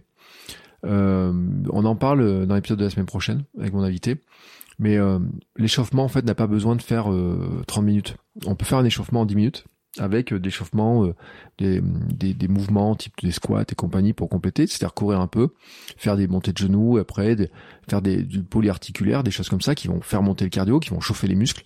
Et ensuite derrière, on peut faire des accélérations. Et euh, j'ai même des, des, séances, j'avais, on en parle, ce que j'ai dit, ça, m'a fait rire de, de, de, voir ça, mais j'aurais presque pu avoir des séances où j'ai peur de pas faire mon, ma dose de, non pas en temps mais en, en distance, parce que finalement, euh, je me suis rendu compte quand il est très chaud, que j'ai pas besoin d'avoir un super échauffement, j'allais jusque vers le petit chemin où j'avais une petite forêt à côté, et puis je faisais des montées, des descentes, des petites côtes, et ensuite je rentre. Et bien en faisant ça, en fait, je suis à même pas un kilomètre cinq en faisant ça. Pourquoi? Bah Parce que pour arriver à cette petite forêt, euh, si je veux euh, éviter de prendre passer un plein cagnard, et eh ben je vais passer par le petit chemin, je vais faire 600, 600 et quelques mètres. Ma petite montée, je vais faire des 30-30 dessus. Et comme c'est un peu raide, et eh ben euh, je vais faire peut-être 50 mètres en montée, 50 mètres en descente. Si je fais ça 10 fois, ça fait 500 mètres. Et si je rentre à la maison en faisant 600 mètres à nouveau, et eh ben finalement, je suis à peine à 1 km 7. Et donc, euh, elle paraît pas cette séance. Elle rentrerait à peine dans mon quota de, de ce que je dois faire de 1 mile. Et pourtant, en intensité, monter euh, euh, le cardio qui est monté, les côtes, etc., elle a une intensité qui est beaucoup plus élevée que d'avoir fait euh, des fois 5 ou 10 km en course, en course, comment dire, euh, en endurance mentale. Et donc là, on vient maintenant sur une stratégie de, de dire, bah, je peux faire moins, mais mieux. Et euh, pour ceux qui sont dans le Running Club, dans la partie, euh, ce que j'appelle le camp d'entraînement, c'est-à-dire la partie payante, j'ai fait une pépite. Euh, et en fait, je l'ai même euh, tout le monde là dans le Running Club. C'est-à-dire du moment que vous inscrivez au Running Club, vous verrez cette pépite là que j'ai rendue gratuite, qui est sur l'analyse de certaines de mes, euh, comment je fais du Strava, comment j'utilise Strava pour analyser mes courses. Et je parle de la mesure d'intensité dans Strava. Et euh, donc vous avez un lien hein, euh, dans les notes de sur le pour pour venir. Vous, pouvez même l'avoir en, en gratuite parce que celle-là je l'ai offerte cette pépite là pour montrer un peu euh, ce que je trouve que c'était intéressant de le voir, de dire que j'ai des sorties qui ont des points d'intensité sur ce travail. Il va mettre une note de 6 en intensité, puis d'autres il va mettre 50, 80, etc. Et je, je montre que certaines sorties qui sont longues ont des points d'intensité qui sont plus faibles que des sorties qui sont plus courtes, mais sur lesquelles il y a eu plus de vitesse, plus de côtes, plus de dénivelé, etc. Et, euh, et c'est ça en fait que je mesure. Donc finalement, c'est pas l'histoire de 2-3 km qui compte. C'est plutôt l'histoire de euh, l'intensité mise sur ces 2-3 km. Et par exemple, euh, ceux qui font un peu de myocross, etc., connaissent un peu ce type d'entraînement, qui est de dire, je vais faire euh, un truc euh, qui va te dire, par exemple, je vais faire de la corde à sauter, et puis ensuite derrière, je vais faire une minute d'accélération. Corde à sauter, minute d'accélération. Ou alors, je vais faire une minute de chaise contre un mur, et puis je fais ensuite euh, une minute euh, à, une vitesse un peu genre euh, la vitesse d'un 10 km, une minute de chaise, dit ah, tac tac, et ça je fais ça pendant, je sais pas, peut-être, je répète ça pendant 20 minutes. C'est-à-dire que ça fait 10 minutes de course, 10 minutes de chaise. Bah, ça paraît pas, mais en volume de course, ça fait pas un kilométrage qui est important. Par contre, au niveau musculaire, niveau euh, euh, résistance qu'on a mis dans les muscles, etc., c'est une intensité qui est très forte. Donc moi, je suis pas pour euh, mesurer en fait. Ce que j'ai beaucoup vu en fait, c'est que je suis pas sur la mesure de kilomètres.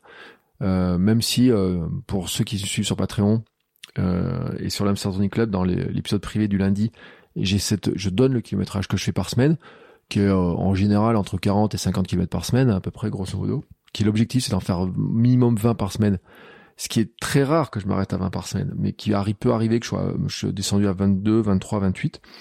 Euh, L'idée, c'est plutôt de monter entre 40 et 50, euh, d'avoir à peu près ce volume-là, mais que ce volume-là, il y a une intensité suffisante sur certains jours.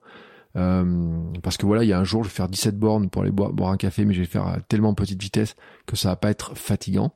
Et par contre, à côté, euh, la veille ou le ou deux jours avant, bah, je vais plutôt mettre un peu d'intensité. Donc sur l'organisation, pour répondre à ta question Brice précisément, voilà, c'est un petit peu aussi ça qui joue euh, là-dedans.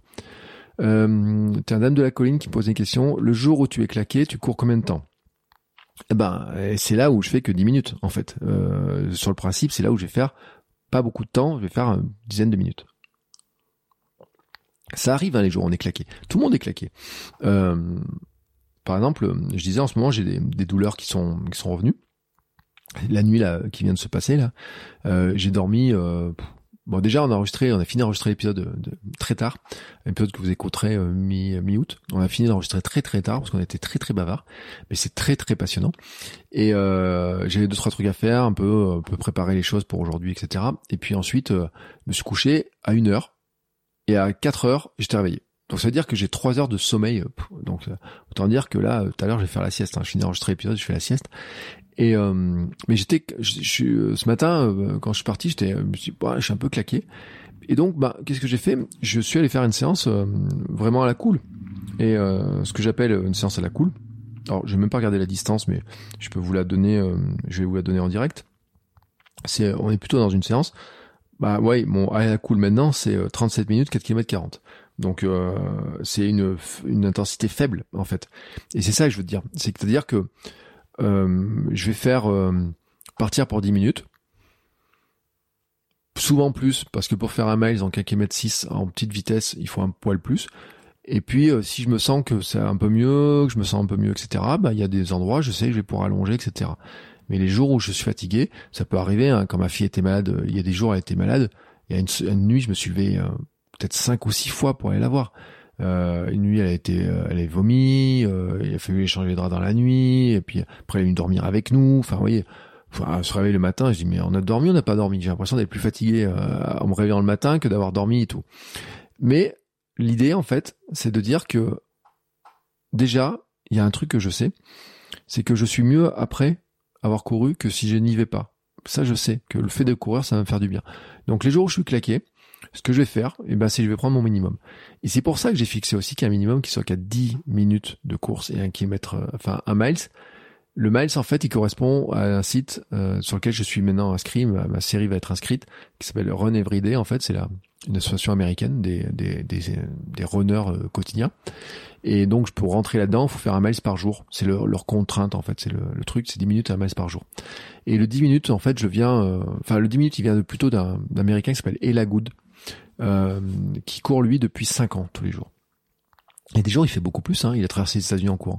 Et puis, il y a des jours, il fait 10 euh, minutes. Et en fait, au début, il est parti sur un défi qui était de dire pendant 15 jours, je vais courir 10 minutes par jour ça fait maintenant cinq ans que ça dure son histoire. Et, euh, et donc ça c'était un peu mon premier modèle. Et donc après il y a eu ce modèle là de, de l'association des, des coureurs quotidiens, etc. qui référence des gens qui il y en a un qui a couru pendant 36 ans, euh, courant tous les jours, et qui des fois faisait que 10 minutes, 10, 15 minutes, pas plus. Euh, j'ai fait une vidéo il y a pas longtemps sur Joe Strombront, qui est le recordman du monde du marathon euh, des plus de 70 ans. Bon, il court le marathon en moins de 3 heures. Hein. Il a fait presque 80 marathons en moins de 3 heures dans sa vie, en commençant la course qu'à 36 ans. Et donc c'est un truc qui est quand même impressionnant, quoi. Et l'autre jour, je regardais, il a des séances, il va courir, il, va faire 20 minutes, 25 minutes, mais par contre, il va le faire trois fois par jour. Parce que, grosso modo, ça lui, il limite la fatigue. J'ai fait une vidéo d'analyse sur ses entraînements. Il va limiter la fatigue d'une séance il va limiter le temps de sortie, il va limiter euh, la charge que ça lui fait, il va limiter le temps, le répartir le temps sur sa journée, etc. Bon, lui, il est retraité, il aurait le temps d'en faire plus. Mais en tout cas, il va peut-être aussi pouvoir se joindre à d'autres personnes qui vont venir courir avec lui à un moment donné, casser la monotonie. Il y a plein de tactiques comme ça. Mais en fait, vous n'êtes pas obligé de courir. Euh, même si vous voulez faire deux heures, vous n'êtes pas obligé de faire deux heures d'affilée. Vous pouvez faire euh, une heure d'endurance le matin tranquillement et puis un truc une heure à midi ou le soir, etc. Si ça vous fait du bien.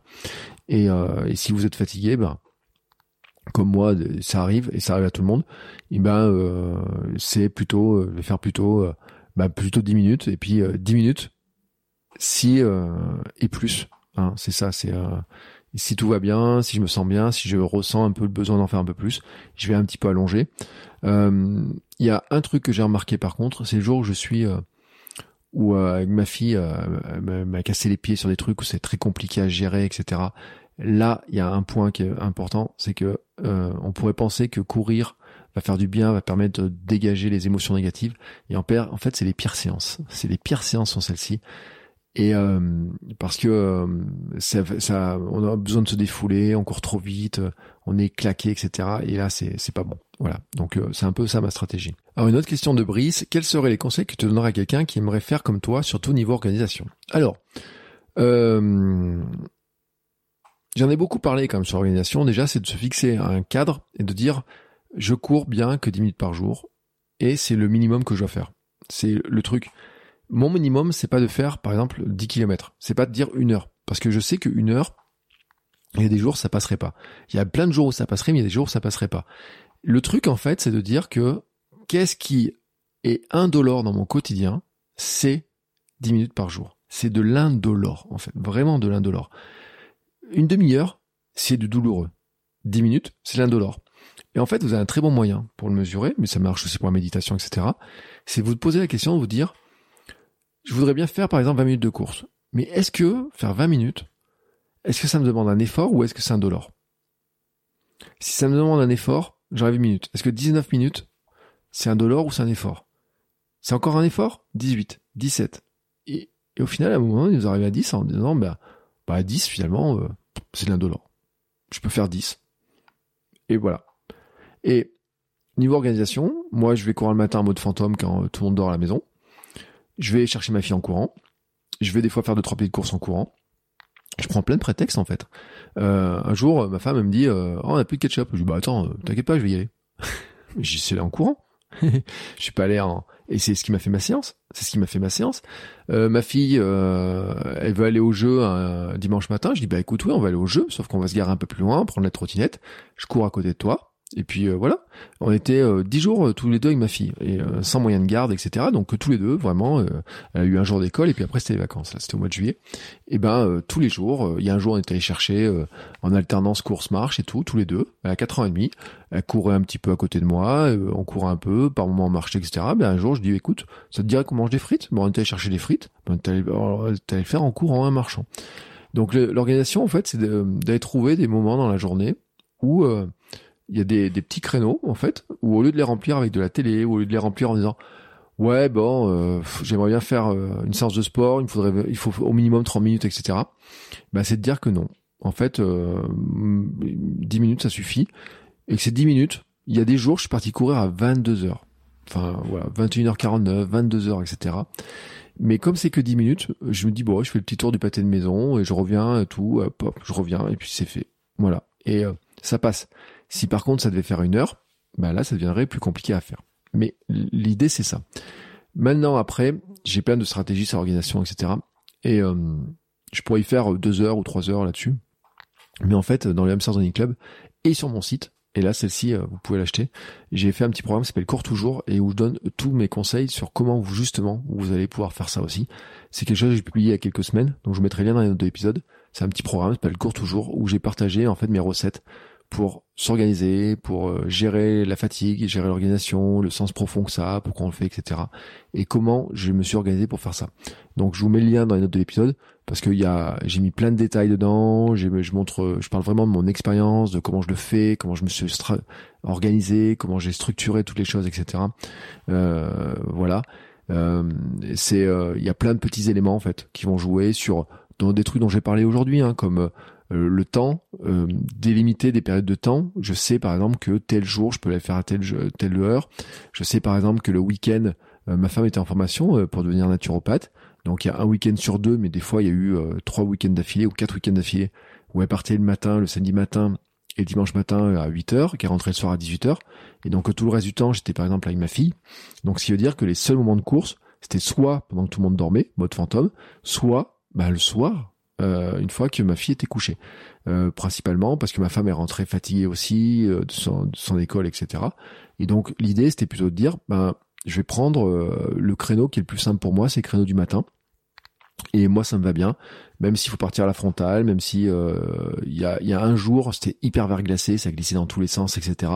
Mais en fait, une fois que c'est fait, et plus tôt c'est fait, et plus c'est facile à faire en fait pour moi. Et donc une fois que c'est fait, il euh, y a rien qui peut s'interposer, s'intercaler le matin en fait. C'est euh, euh, j'ai envie de dire, je me lève, je saute dans mes baskets et je m'en vais quoi. Alors bon, je mets un short quand même, mais un t-shirt. Mais ce matin, c'est exactement ce que j'ai fait. Ce matin, je me suis levé, j'ai bu un verre d'eau, j'ai mis mon short, j'ai mis mon t-shirt, j'ai mis mes baskets sans chaussettes et je suis parti. Voilà. Dix minutes après m'être et encore je dis dix minutes, je passais, je fais un petit passage par les toilettes dix minutes après de m'être levé, j'étais euh, en train de courir et tout. Et je suis rentré Et quand je suis rentré, tout le monde dormait et c'était vraiment le mode fantôme. Sauf que j'avais fait mes 4 km 5 ou presque là, etc. Et voilà. Donc c'est vraiment comme ça que, que je gère ça sur l'organisation. Je sais qu'il y a des jours euh, qui sont plus faciles à caler. Je sais par exemple que le lundi, le vendredi, je peux y aller en fin de journée. Le mercredi matin, euh, ma fille, a, cette année, elle est au yoga. Et ben, de yoga, c'est 10h, 11h. Et ben, euh, c'était mon période où je, disais, bah, j'amène ma fille au yoga. Et puis, au lieu de rentrer à la maison ou d'attendre sur le parking, en lisant un bouquin, ben, je partais avec mes affaires, je courais dans le coin là-bas. Et puis, quand elle sortait à 11h du yoga, ben, on rentrait à la maison. moi, j'avais couru, elle a fait son yoga. Donc, c'est vraiment la partie organisation, elle est vraiment structurée sur quels sont les créneaux, où est-ce que je peux aller chercher les créneaux de temps disponibles, etc. Et l'an prochain, euh, si elle fait de la danse ou de la musique ou quoi que ce soit, ce sera à peu près le même truc. C'est-à-dire que ça va être de recalculer quels sont les créneaux. Euh, je vais la chercher à l'école tel jour. Je sais par exemple que, bah, euh, comme j'allais la chercher à l'école à 16h25, bah, il faut que je parte au maximum à 4 heures de la maison.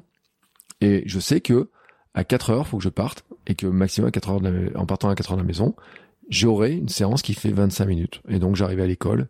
Il y a, juste deux jours où j'ai eu peur. Ça m'a mis un coup d'accélération. Et là, c'est, euh, c'est, drôle parce que c'est, il y a une fois, c'est à l'école où euh, on retrouvait au sommet de ma petite montagne et j'ai regardé le truc, j'ai dit, oh, punaise, mais il faut que je me dépêche. C'est que ce jour-là, au lieu d'aller directement à l'école, j'ai fait un, petit détour pour aller plus loin parce que j'avais envie de courir sur les chemins. Et à un moment donné, j'ai regardé l'heure, j'ai dit, oh là là, vite, faut que je me dépêche. Et donc là, j'ai fait une bonne séance d'accélération. Et une autre fois, euh, ma fille est au yoga, et puis je passe dans des euh, petits passages, etc. J'étais à la cool, et je croise une ancienne invitée du podcast, euh, Marion Laure Blanchet, et on discute. Et au bout d'un moment, je regarde l'heure, je dis, oh, punaise, faut que j'aille chercher ma fille. Mais je me suis dit, bon, voilà la distance que j'ai, il va que je fasse une bonne séance. Ben, ça m'a fait une bonne séance de seuil. Voilà, c'est, c'est des fois, je me fais des petits coups de flip comme ça, mais je suis arrivé euh, pile, pile à l'heure, pile dans les créneaux, etc. Et donc, je sais que dans mes temps d'organisation, il y a beaucoup de choses comme ça qui se jouent en disant, bah là, je sais qu'à tel moment je peux y aller, à tel moment je peux y aller. Et puis il y a quelques euh, warnings que je mets dans mon emploi du temps en disant, attention, ce jour-là, ça peut être un peu compliqué. Ça peut venir de la météo, ça peut venir euh, de la pluie qui peuvent annoncer, ça peut venir de la distance quand c'était 496 challenge. Et c'est là où il y a un petit peu plus de surveillance. Mais euh, voilà, grosso modo, c'est comme ça. Manu Barito, du coup, pas de coupure annuelle. Bah non, pas de coupure annuelle. Alors, Attention, pas de coupure annuelle. En fait, j'en ai fait une. C'est juste que j'ai fait une coupure annuelle en courant. à quel moment j'ai fait une coupure annuelle cette année? Au mois de février.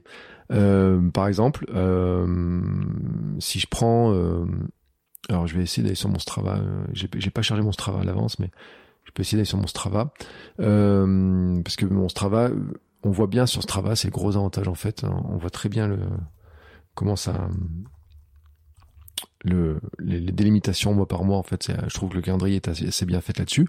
Je vous rappelle donc que j'avais au mois de, de, janvier, j'ai fait mon 496 challenge. Euh, hop, il faut que je ferme ce truc-là. Voilà.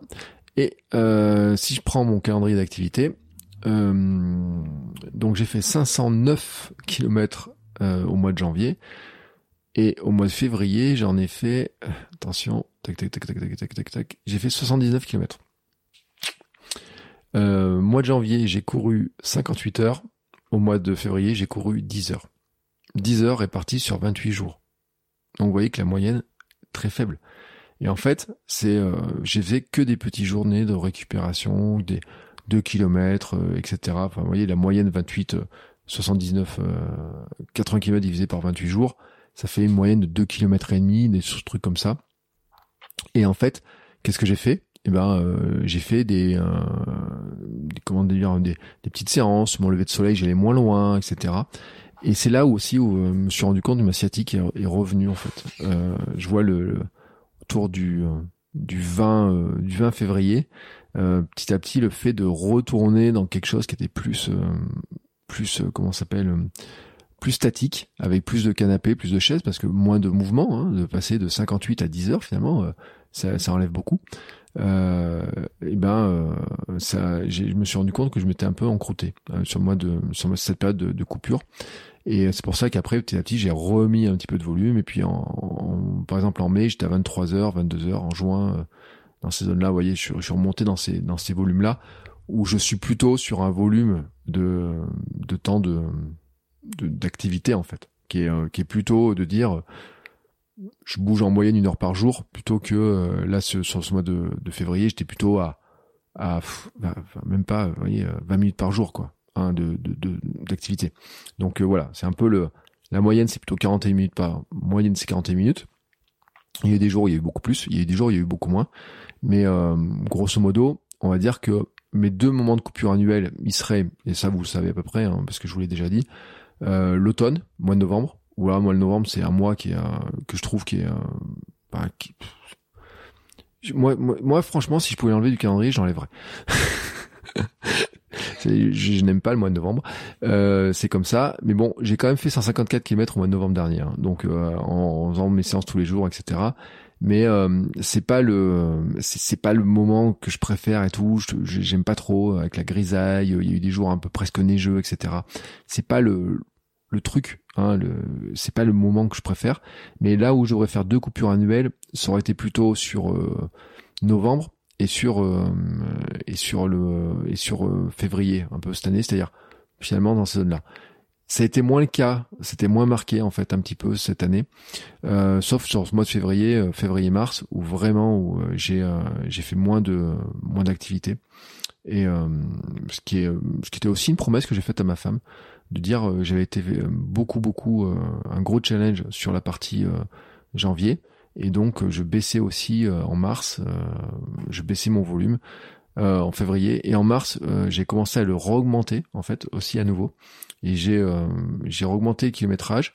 Et euh, c'est ça qui est intéressant aussi c'est que par exemple au mois de février j'ai fait euh, j'ai couru 10 heures j'ai fait 79 km mais au mois de mars euh, j'ai augmenté en fait la distance euh, j'ai bien augmenté la distance bon j'ai fait aussi un petit peu de vélo un petit peu de choses comme ça et en fait j'ai augmenté mon temps d'activité mais j'ai bien augmenté aussi la distance euh, c'est-à-dire que j'ai un peu augmenté la vitesse, en fait aussi. Au mois de février, c'était vraiment une coupure annuelle. Euh, c'est-à-dire courir peu et très lentement. Et au mois de et au mois de au mois de, de, de mars, c'était courir un peu plus et un peu plus vite, ce qui fait que quand on regarde les courbes un peu de, de volume d'activité, etc., euh, le, je passe à je double presque mon, ma, ma, distance courue en fait au mois de mars sans doubler mon temps d'activité. Et ça c'est quand même euh, c'est ce qui est intéressant aussi quand on fait les ratios entre le temps de course, la vitesse, l'intensité qu'on va mettre, etc. On peut pas on peut pas faire des calculs que sur un élément. Il faut regarder sur la globalité. Euh, et dernière question dans cette catégorie-là, bon, j'en ai quand même beaucoup parlé. Maria Laura qui me demande comment ta famille, ton épouse, ta fille, mais la famille au sens large, a vécu cette année? As-tu reçu, du soutien efficace?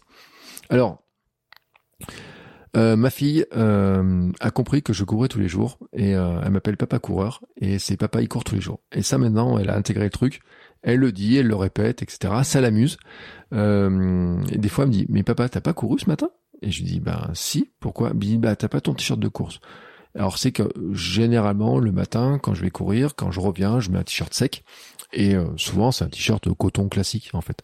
Et, euh, et donc dans ce cas-là, elle me voit avec le t-shirt euh, en me disant bah non, t'as pas couru puisque t'as pas ton t-shirt de course. Ce matin, j'ai eu droit plutôt à ah papa, je sais que t'as couru parce que tu sens pas bon. J'entends la transpiration. Et donc là, c'est un peu le, le, truc comme ça, mais pour elle, c'est c'est elle veut faire comme moi en fait. C'est-à-dire que elle me dit bah moi aussi je veux bien courir un peu tous les jours, faire un peu de sport tous les jours. Quand je sors le tapis pour faire du renforcement, elle fait du renforcement. L'autre jour, j'ai sorti des élastiques, elle a sorti des élastiques. Enfin voilà, on est un peu dans cette, euh, dans ce jeu-là qui me va très bien parce que moi j'aime bien le modèle et j'ai dit que c'était important pour moi aussi. On parlait de motivation tout à l'heure. C'est important pour moi d'être un modèle pour elle, de modèle de quelqu'un qui bouge, qui a du dynamisme, dynamisme sportif, dynamisme entrepreneurial, dynamisme global, du sourire, etc. Et que pour moi c'est une image que importante à lui donner. Après, pour ma femme, euh, le moment qui était euh, qui, est, qui est difficile à, à gérer, c'était quand même le mois de janvier où il y a eu quand même plus de kilométrage. Et euh, il y a eu des mon, mon, truc, c'était de dire comment je fais pour arriver à faire en sorte que cette activité-là ne la dérange pas elle dans sa préparation de son sa certification de naturopathie, son examen de naturopathie qui va passer dans quelques temps. Et ça veut dire qu'en fait, euh, bah, j'ai dit c'est mon choix à moi et euh, a été pas super elle avait un peu peur quand même. Elle était pas super contente euh, du truc. Mais elle m'a dit, euh, c'est pas maintenant que tu vas lâcher. Euh, écoute, un soir, je lui dis, franchement, j'ai pas le temps de le passer. Mais elle dit, mais si, si, écoute, t'as le temps encore. ouais. et c'était le 21, le 21. et j'ai fait un semi-marathon mais euh, en partant euh, mon point de, mon, mon je le fais dans la brume dans le brouillard ce jour-là quoi en fait et euh, je fais sur la sur la sur une zone autour d'un stade etc et et ce jour-là elle me dit elle me dit mais elle me dit t'as le temps d'y aller? T'as le temps de la faire? Oui. Bah, vas-y. Vas-y. Et puis moi je m'occupe du reste etc et ça c'est je, je, dois la remercier là-dessus. Je suis en train de regarder. C'était jour 180, en plus ça tombait, ouais, un semi-marathon le jour 180, c'était presque moitié de l'année.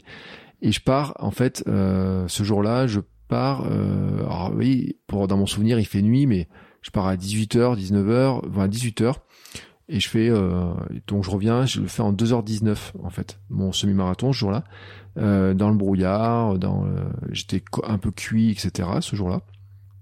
Mais euh, donc elle avait géré le repas avec ma fille, le coucher, etc. Et puis euh, voilà, c'est euh, c'est comme ça que qu'elle m'a soutenu aussi. Il y a des soirs, je, dis attends, je vais courir. Alors souvent ce que je fais, c'est que surtout là, à cette période-là, si je, si j'ai pas couru de la journée et qu'on arrive le soir, j'attends que ma fille soit couchée et je vais courir, je dis à ma fille, je dis écoute euh, Camille, je vais courir, euh, je pars pas longtemps et puis je reviens te faire un bisou en rentrant.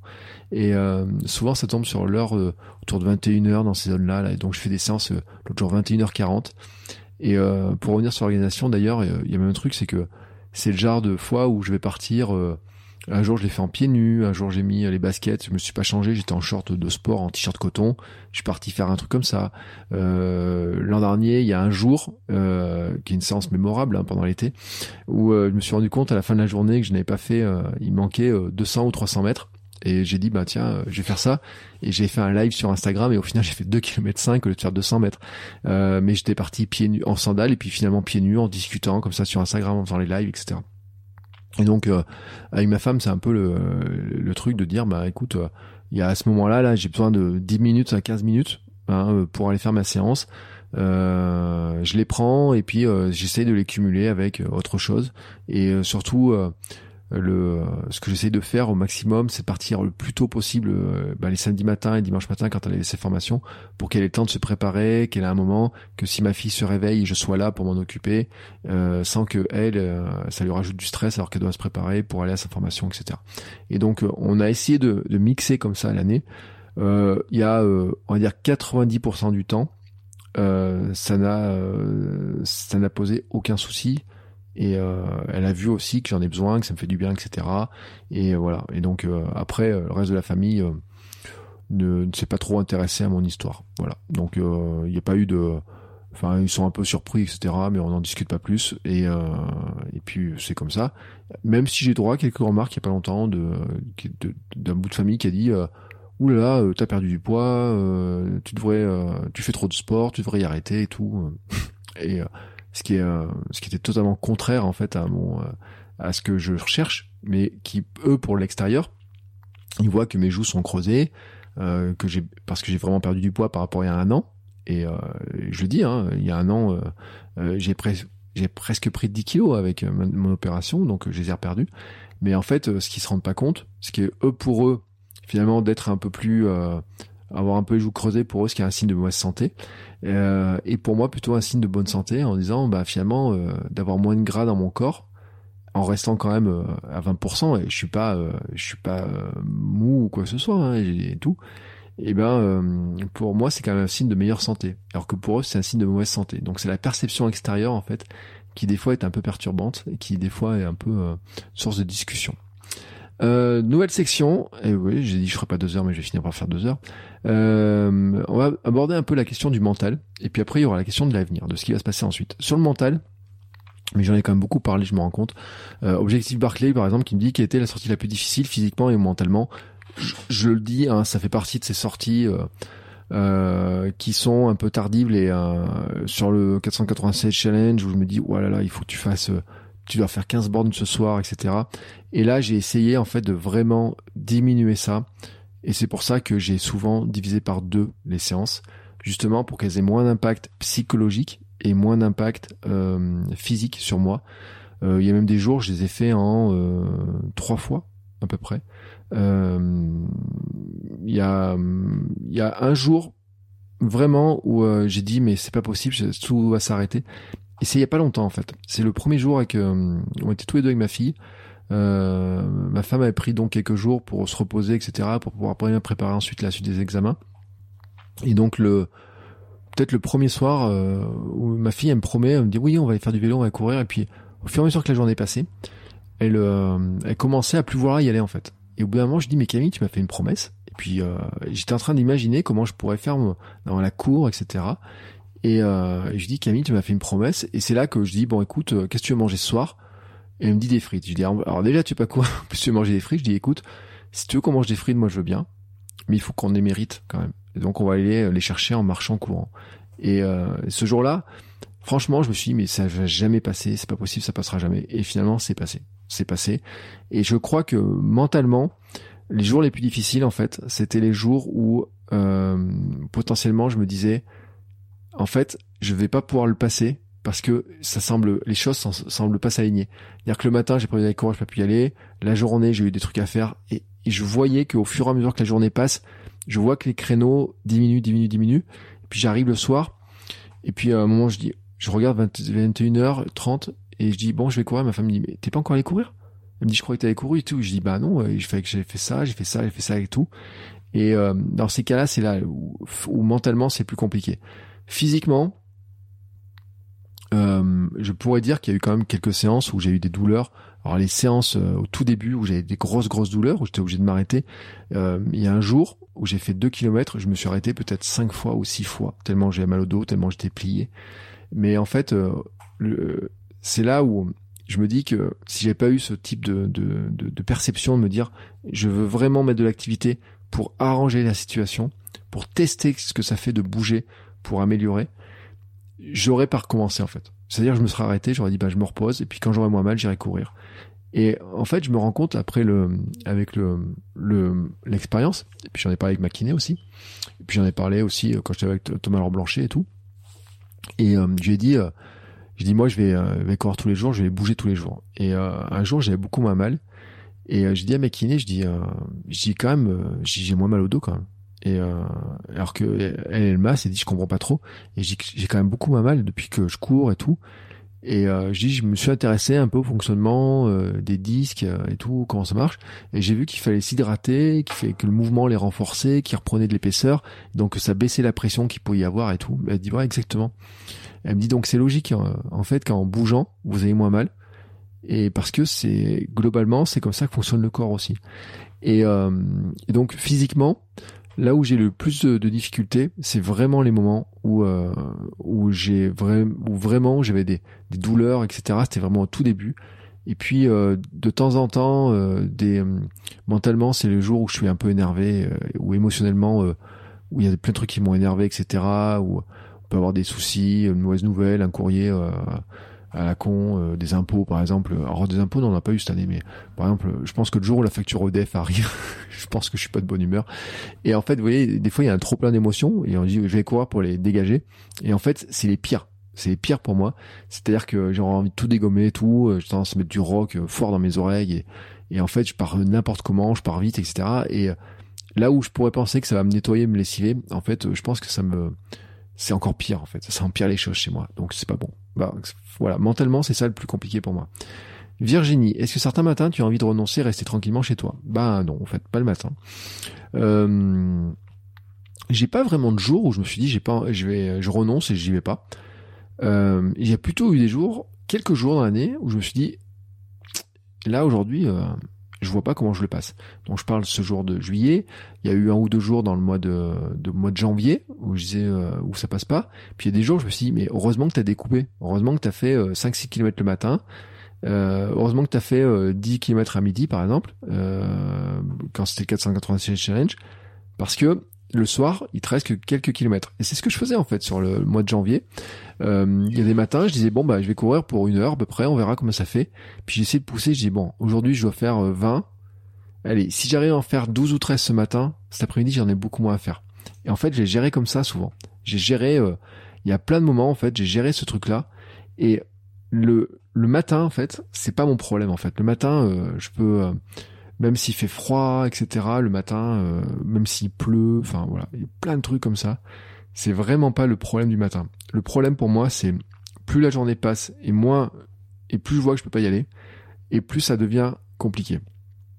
Et ça c'est le c'est pour ça que moi vraiment c'est le matin et euh, et le plus la journée passe, plus il y a des choses qui viennent s'intercaler dedans et plus finalement le temps qui est réservé à la course est en train de disparaître et il est pris par d'autres personnes en fait. Et ça c'est c'est le truc qui me qui m'ennuie en fait. C'est ce qui m'ennuie le plus.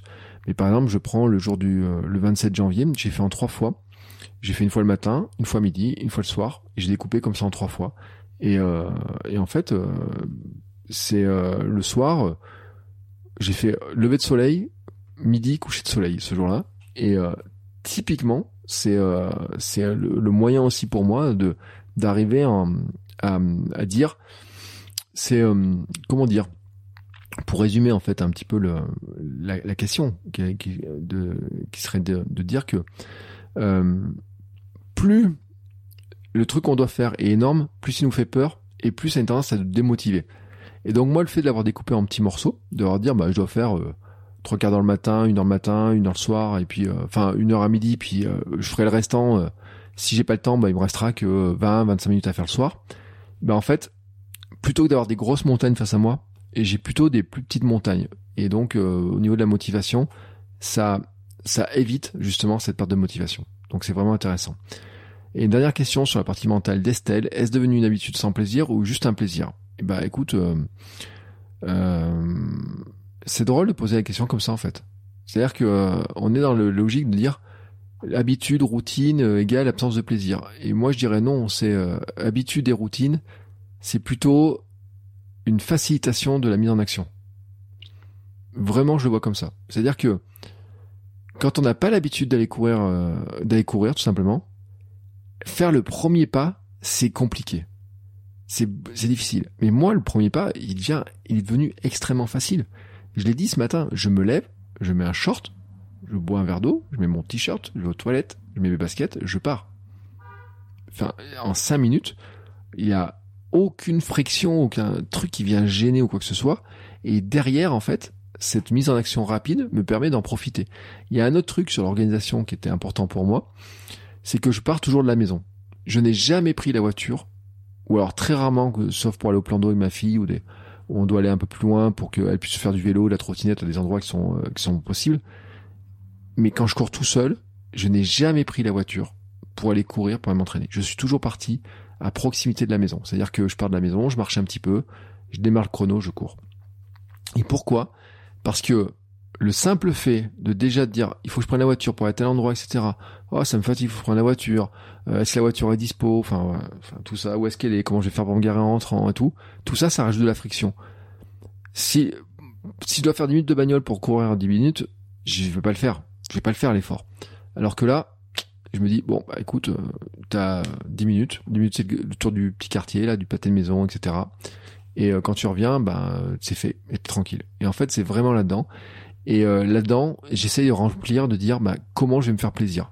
Des fois, c'est en regardant le soleil. Des fois, c'est en, c'est en, en faisant des photos. Des fois, c'est en, en faisant des accélérations. Des fois, c'est en dans la course avec des gamins à vélo. Enfin, des fois, c'est en prenant la rue la plus petite possible. J'aimerais bien faire un petit peu de Strava art, euh, faire des petits dessins sur Strava et tout, des trucs comme ça. Donc je vais, je commence à repérer un peu les choses, mais ça va rajouter aussi un petit peu de, de plaisir, de joie, etc. Mais pour moi, la, il faut pas confondre en fait cette histoire de habitude égale routine égale euh, quand c'est la routine, on, on dit que la, la routine tue l'amour, etc. Mais moi je vois plutôt comme étant en fait quelque chose qui qui limite le besoin de motivation et qui facilite la mise en action. Voilà, c'est vraiment ça que c'est vraiment comme ça que je vois.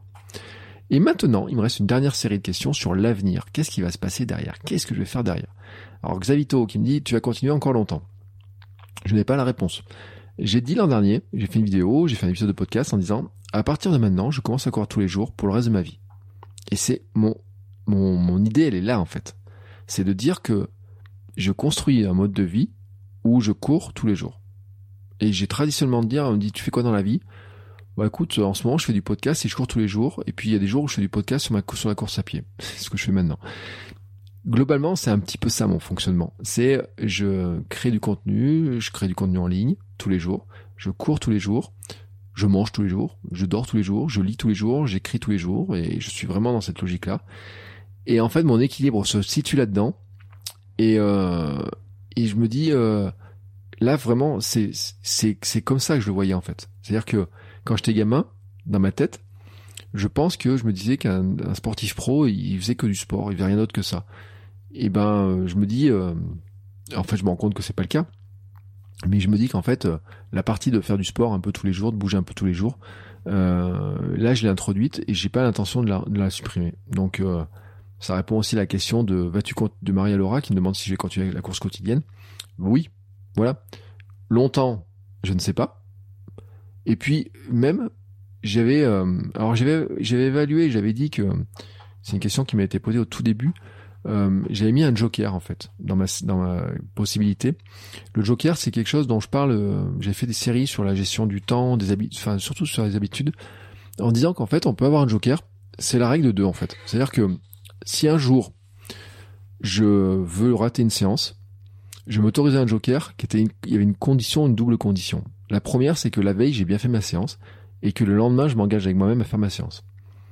C'est-à-dire que si je loupais une séance, mon le joker de louper quelque chose, c'était que la condition, c'est que la veille j'ai bien fait ma séance et que le lendemain je la fasse. Et en fait, j'ai décidé que ce joker n'existait plus chez moi. Ce qui veut dire que le jour où j'arrête de courir tous les jours, où je loupe une séance, ça redémarre en fait ma série à zéro. Même si on pourrait dire, euh, j'ai couru, euh, imaginons, ça fait deux, au bout de deux ans, je pourrais dire, j'ai couru deux ans, il y a qu'un jour que j'ai raté. On pourrait dire, ça fait une grande série comme ça. Mais en fait, ce que je veux dire, c'est que ça n'interrompra pas la série sur le long terme. L'idée, c'est de dire, bah, si je m'arrête deux jours, bah, ça sera comme ça. Je repartirai peut-être, je repartirai avec une autre série comme ça. Et parce que je sais qu'en fait, elle me fait du bien de, ce qui, ce qui est important, c'est pas la série. Ce qui est important, c'est le résultat du fait de bouger comme ça tous les jours m'apporte du bien, du bonheur, de la santé mentale et physique. Et ça, pour moi, c'est le, c'est la clé de tout en fait. Et c'est pour ça que sur cette, sur mon mode de fonctionnement, ce qui est important, c'est pas se concentrer sur la série, sur les petites croix que je peux faire, c'est se concentrer sur le, ce que ça m'apporte au global, c'est-à-dire le bien-être et euh, le résultat global. Et donc, est-ce que je vais continuer longtemps, le plus longtemps possible? Est-ce que je vais continuer la course quotidienne Oui, parce que c'est comme ça que je mesure. Et euh, Monsieur Antoine qui me dit, euh, est-ce que je prévois des jours off et tout, tous les 5-6 jours? Non, parce que finalement mon jour off est un jour où je vais courir moins vite, moins fort, et où d'ailleurs je vais faire de l'alternance course-marche. Je cours, il y a même il y a des jours où je cours pas. Euh, je fais par exemple, euh, je pars 20 minutes, mais où euh, bah, je suis un peu fatigué, je vais faire la montée, par exemple, plutôt comment dire en, mode en mode marche et puis euh, je vais faire de l'alternance course-marche, etc. Et puis euh, voilà. Donc vraiment, je le gère comme ça. Donc c'est pour ça que mon jour off est plutôt un jour où finalement je vais faire de l'alternance, plus d'alternance, peut-être marcher plus que courir à la limite, et encore que ça arrive très très peu. Mais euh, où je vais plutôt baisser un petit peu l'intensité, où le but du jeu justement c'est avoir une intensité qui soit vraiment très faible. Et sur mon sur mon Strava, j'ai des jours d'intensité avec une intensité vraiment vraiment vraiment très très faible certains jours. Euh, il est prêt, il me reste alors deux questions Allez, trois questions. À quel point tu ne peux plus t'arrêter tellement tu te sens bien? Louloute. Bah, alors, je, je sais pas trop répondre à cette question en fait. Euh, ce qui est sûr, c'est que je vois pas en fait de raison d'arrêter. Donc, euh, je n'ai plus envie de. C'est pas que je ne peux plus, c'est que je n'ai pas envie de m'arrêter parce que je ne vois que les bénéfices. Je, n'ai pas d'effet négatif de tout ça, quoi. Genre me disent oui, mais tu pourrais passer trop de temps, etc. Mais je pense que des gens qui courent que quatre fois par semaine font plus d'activité que moi en courant tous les jours. Parce que moi, je cours pas euh, quatre fois euh, une heure tous les jours. je cours comme moins de 40 minutes. Mais des gens qui vont faire euh, deux, trois heures le week-end, plus temps, plus de sorties dans la semaine, plus une sortie club, pourraient faire, et je pense qu'à une époque, je, en faisant trois sorties dans ma semaine, je courais plus en volume et en temps passé que ce que je fais maintenant en courant tous les jours. Parce que j'ai des corrélé, déconnecté finalement euh, cette, euh, le temps et euh, le temps passé, la distance, l'intensité, tout ça j'ai, déconnecté en fait. Si je prends, bah, je vais repartir en 2020, en 2020 c'est quand même une année qui est un peu, je reprends mes stats. En 2019 par exemple, quand on regarde mes, mes séances, elles sont quand même très espacées. par exemple, sur euh, le mois de mars, qui est, euh, où je fais 23 heures au mois de mars, je fais 252 km au mois de mars, 23 heures de course en 2019, en courant quatre fois par semaine. Mais dedans, j'étais en préparation mentale, en préparation marathon, et c'est pour ça que j'ai pris ce, ce moment-là. 252 km sur le mois, en faisant l'endurance mentale le mardi, du club le mercredi avec de la VMA, le vendredi du seuil ou de la côte et le dimanche c'était euh, soit soit une sortie longue, soit enfin c'était de la sortie longue en fait pour la préparation du marathon de Paris.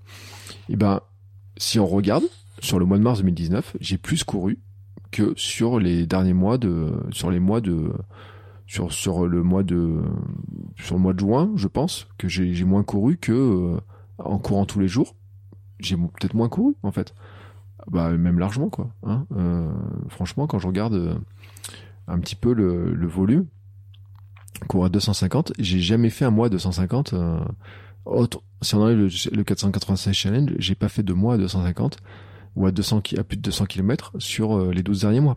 Donc ça veut dire que on peut décorréler en fait, on peut dire bah c'est pas parce que je cours tous les jours que je cours plus que des gens qui courent 3, 4 ou 5 fois par semaine. C'est ça que je trouve qui est aussi intéressant dans la gestion de l'intensité, de la fatigue, etc. Euh, une autre question qui m'était posée maintenant, et je vais finir là-dessus, parce que finalement c'est les deux questions qui sont un petit peu, euh, qui sont un petit peu liées entre elles. Est-ce que j'ai une course en objectif? C'est une question de Claire Hélène et Maria Laura qui me demandent est-ce que j'ai des nouveaux objectifs euh, ou des nouveaux changements, etc. Alors, est-ce que j'ai une course en objectif? Ça, c'est un petit peu compliqué de répondre. J'aimerais bien vous dire oui, mais pour l'instant, je suis pas inscrit. Donc pour l'instant, euh, euh, je, je, je ne sais pas si je pourrais y aller, mais pour l'instant, j'ai une course qui me fait un peu rêver, et ceux qui sont sur euh, euh dans le Hamsters Club et sur Patreon le savent. Donc euh, voilà. Donc euh, c'est à peu près, ça serait ma course d'anniversaire à peu près. Voilà, je voudrais m'offrir un truc pour mon anniversaire. Donc ça, c'est un peu ce que je vise. Et dans l'idée, en fait, ça serait plutôt d'aller sur un 24 heures, de courir un 24 heures. Voilà. Donc je sais pas si je suis en mesure de le faire je parle pas physiquement, je parle sur le plan de l'organisation. Euh, mais ça, par contre, ça serait le, un peu le, défi fil rouge, un peu qui pourrait arriver à partir de, de, alors peut-être pas août, parce que août, euh, il y a beaucoup d'épisodes qui sont déjà enregistrés, mais sur le mois de septembre, euh, ça pourrait être un peu le fil rouge du mois de septembre, etc. De, de, de montrer un petit peu ça, de préparer, de montrer où j'en suis un petit peu dans la préparation, avec une prépa qui serait plutôt express si ça se passait comme ça, euh, en, en, basant en fait, en fait sur le volume global que j'ai sur l'année et en disant bah à partir de là, je vais rajouter un peu des séances pour monter sur un, un temps de course euh, un peu plus euh, un peu différent et faire des séances un petit peu différentes sachant que j'ai considéré que le 487 challenge était la préparation idéale pour faire un 24 heures mais qu'à l'époque j'ai pas trouvé de 24 heures euh, à porter qui était bien calé etc donc c'était pas non plus le moment idéal pour le faire ça c'est un, un, truc et puis dans ce qui va se passer c'est qu'à partir du mois de de septembre, au 1er septembre, j'ai mon abonnement en salle de sport qui reprend. Et euh, j'ai décidé en fait de m'attaquer à mon physique, mais vraiment m'attaquer à mon physique. Et euh, pour deux raisons. Premier critère, c'est esthétique. Euh, je trouve que esthétiquement, je suis pas euh, euh, encore satisfait de mon corps tel qu'il est fait. Et je le dis très clairement, c'est-à-dire que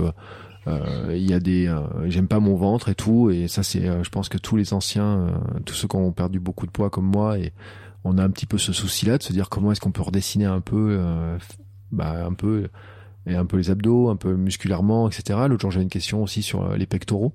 Et, euh, et ça, en fait, il n'y a pas de truc, c'est la musculation. Et puis le deuxième aspect aussi, c'est que la musculation permet de faire du muscle. Et euh, le muscle aide aussi euh, sur le plan de, de l'équilibre global au niveau de l'alimentation, mais aide aussi sur la tenue du corps physiquement, sur porter des choses, porter bah, ma fille qui en a besoin, porter des choses lourdes, euh, bien vieillir. Euh, on vieillit mieux avec euh, des muscles. Et là, je suis dans une, une période où je, je peux encore faire du muscle, en fait. Hein, C'est-à-dire que j'aurai 46 ans dans pas longtemps et euh, bah, je peux encore faire du muscle, construire du muscle, etc. Et que dans l'esprit du vieillard galopant, un vieillard galopant, en fait, il, le, le grand enjeu de, du vieillissement, c'est pas juste de marcher tous les jours, c'est de garder de, du muscle, en fait. C'est de et donc c'est de plutôt partir sur une base de plus forte au niveau des muscles et euh, puis la troisième point aussi, c'est que j'ai fait un, j'ai eu un gros point faible sur mon année euh, et qui, qui découle un peu de mes douleurs que j'avais de, voyez, mal de dos, sciatique, etc. Et euh, qui est un peu en fait une boucle qui tourne en elle-même. C'est j'ai mal au dos, donc je ne fais, j'ai du mal à faire des abdos, du renforcement, du gainage parce que ça tire beaucoup. Mais comme je ne fais pas de renforcement et de gainage, eh ben je continue à avoir mal au dos. Et mon ma vision des choses en fait, c'est que si j'ai certaines de mes douleurs actuelles dans euh, dans le dos, dans les lombaires, etc., c'est parce que je n'ai pas des lombaires assez forts. Je n'ai pas une ceinture abdominale assez forte, que je n'ai pas un haut du corps assez fort. Et c'est pour ça que euh, la semaine dernière, j'ai commencé à ressortir mes élastiques, j'ai ressorti mon kettlebell, j'ai repris mes séances de pompe et que en fait je me rappelle juste que à l'époque où j'avais préparé le marathon de Paris, si vous vous rappelez bien, si vous avez écouté tous les épisodes, il faut vous rappeler d'un élément qui était important, c'est qu'à l'époque je faisais des pompes tous les jours. Je faisais 5, 6, 10 minutes de sport tous les matins. Je faisais des étirements, j'ai fait du yoga tous les matins, etc. Et que tout ça, au moment où j'étais, euh, j'ai mal au genou, déjà yoga, il y avait plein de trucs euh, qui faisaient mal et je pouvais pas le faire. Et puis ensuite, après, euh, avec l'opération, je pouvais plus faire certains trucs, donc j'ai perdu certaines habitudes. Et puis ensuite, après, euh, comme j'avais commencé à avoir des douleurs dans le dos, et eh ben euh, les rotations, yoga, je pouvais plus les faire. Il y a certains mouvements que je peux plus faire. même sur les abdos, il y a des trucs que je peux plus faire très bien, etc. Et en fait, ça ne fait que renforcer la, la problématique en fait. Et donc, c'est aussi pour ça qu'en ce moment, vous allez découvrir dans les semaines qui viennent des épisodes avec des experts un petit peu de la foulée, de l'entraînement. Et il y aura pas que, il y y a pas que, mais il y en aura certains et euh, où on a beaucoup discuté un petit peu de la tenue du corps, le renforcement, l'importance de faire du gainage, la musculation, et, euh, et où ça m'a fait ressortir en fait certains outils, certaines choses, et qui vont aller en fait dans un sens qui pour moi c'est de dire il y a une partie transformation physique. Parce que je veux, ça, pour moi c'est un peu boucler mon mon parcours de perte de poids et de transformation. Parce que quand j'ai commencé à perdre du poids, je m'étais imaginé qu'un jour je reverrais mes abdos. pour l'instant je les vois pas. Et ça c'est on peut dire que c'est un peu de l'ego mal placé ou je sais pas quoi, mais en tout cas c'est une réalité et cette réalité-là, j'ai envie de voir si je peux m'y attaquer. J'ai envie d'avoir un haut du corps qui est un peu plus fort aussi, parce que ça m'aidera sur la tenue globale de mon corps. J'ai regardé aussi des vidéos, par exemple Major Mouvement qui en parlait il y a pas longtemps, en disant bah si on a mal au dos à la fin d'une journée sur une chaise, c'est mal au lombaire, c'est aussi parce que on n'est pas assez fort des lombaires. Et j'en reviens sur ce que je disais au tout début euh, sur l'histoire des euh, nos ancêtres qui portaient des choses plus lourdes, qui, avaient plus d'activité, etc., qui avaient probablement une musculature qui était plus forte parce qu'ils passaient moins de temps sur une chaise, plus de temps debout, plus de temps à porter des choses, etc. Et donc notre corps en fait est un, il y a une verticalité et donc euh, bah, tout ce qui est pas porté par le haut du corps va être porté par le bas du corps, par nos jambes, etc. Et euh, la jonction des lombaires avec euh, les positions assises, etc. fait qu'il y a beaucoup de pression qui se met dessus. Et donc je pense que le meilleur cadeau que je peux me faire maintenant, comme nouveaux objectifs, nouveaux futurs changements, etc. C'est d'ajouter en fait du euh, du renforcement, mais surtout de la musculation, musculation au poids du corps et musculation avec des euh, alors peut-être pas d'haltérophilie, etc. Même si je me dis qu'un jour je serais pas contre un peu de CrossFit ou quoi que ce soit, euh, il y a juste un changement que je veux pas faire. C'est juste un truc, c'est que je veux pas. Euh, y a, je vous l'ai pas dit, mais je n'ai fait aucune séance sur tapis. Eu aucune séance sur tapis, j'ai fait que des séances en extérieur. J'ai toujours, toujours couru en extérieur et toujours en short. D'ailleurs, euh, toute l'année, j'ai couru en short. Même quand il faisait très froid, j'ai toujours, toujours couru en short et toujours euh, en extérieur. Et ça, je vous rappelle ce que j'ai dit au tout début. C'était mon objectif, c'était de prendre le plus le jour, plus la lumière, plus le soleil, etc. Et ça, c'est un truc qui ne va pas changer. Donc là, aujourd'hui, c'est le premier jour le mardi, là, j'enregistre le mardi, mais donc demain, quand vous allez écouter cet épisode, si vous l'écoutez, sera dans les premiers jours de la deuxième année, jour 366, 367, etc. Je continue sur le même rythme. 10 minutes par jour, 1 miles par jour, donc 1 km 6. Ça, c'est la série continue ainsi. Toujours en plein air, pas de tapis, mais par contre avec une complément, avec du renforcement musculaire, la musculation, la reprise du yoga, la musculation au poids du corps, la musculation avec certaines euh, des haltères de 5 kg, etc. Et, euh, et de la proprioception, enfin du travail de, du renforcement des jambes, etc. Et euh, parce que je crois que même si là je vais faire des radios pour vérifier euh, rachis lombaire, squelette, longueur de jambes, etc. Ce que je vous disais sur le médecin, on va vérifier quand même que là-dessus sur la partie mécanique, que dans le fonctionnement mécanique, il n'y a pas un truc qui, qui cloche. Mais je crois que vraiment, euh, je me rends compte que c'est un problème de globalement en fait de, de, musculature du haut du corps qui, euh, en tout cas, en améliorant ma musculature du haut du corps, je vais améliorer euh, beaucoup ma tenue globale. Je vais améliorer ma confiance en moi encore. Je vais améliorer ma capacité à mieux vieillir. Je vais améliorer ma prestance. je vais améliorer ma le fait de me tenir plus droit ça va améliorer ma respiration, puisque si on tient plus droit, euh, on ouvre plus la, la, cage thoracique, le diaphragme et tout, la respiration. Euh, je vais améliorer aussi euh, ma tolérance à ma gourmandise, puisque plus de muscles, il y a un métabolisme qui dépense plus de calories. Euh, et je vais améliorer ma capacité à jouer à ma fille, à la porter euh, dans toutes les conditions. si on va à un concert, à pouvoir la porter sur mes épaules plus que quelques secondes et, être me sentir mieux. Pouvoir jouer avec elle, courir avec elle quand elle est en vélo plus facilement je vais aussi améliorer euh, avec de la mobilité. Et là, euh, vous allez voir, on, en parle dans un épisode qui va arriver, avec la, plus de mobilité, un peu plus de souplesse, mais surtout plus de mobilité. Je vais aussi améliorer euh, ma capacité à courir, à lever les jambes un peu différemment, avoir une, une, un parcours de jambes plus facile. Et donc ça va améliorer ma capacité à monter plus facilement, à monter plus facilement, à accélérer, à courir plus vite. Et, et donc c'est ça en fait, le, la, la partie 2 en fait, j'ai envie de dire, l'étape 2 de ce défi qui n'est pas un défi en fait. C'est-à-dire que beaucoup l'ont pris pour un défi, se, se demander si, euh, en disant bah, maintenant que tu as fait l'année, euh, et j'ai pas fait de décompte en fait. J'ai fait un demi décompte en disant euh, ouais je suis à 300, 363, 364, 300, hop, j'arrive au bout.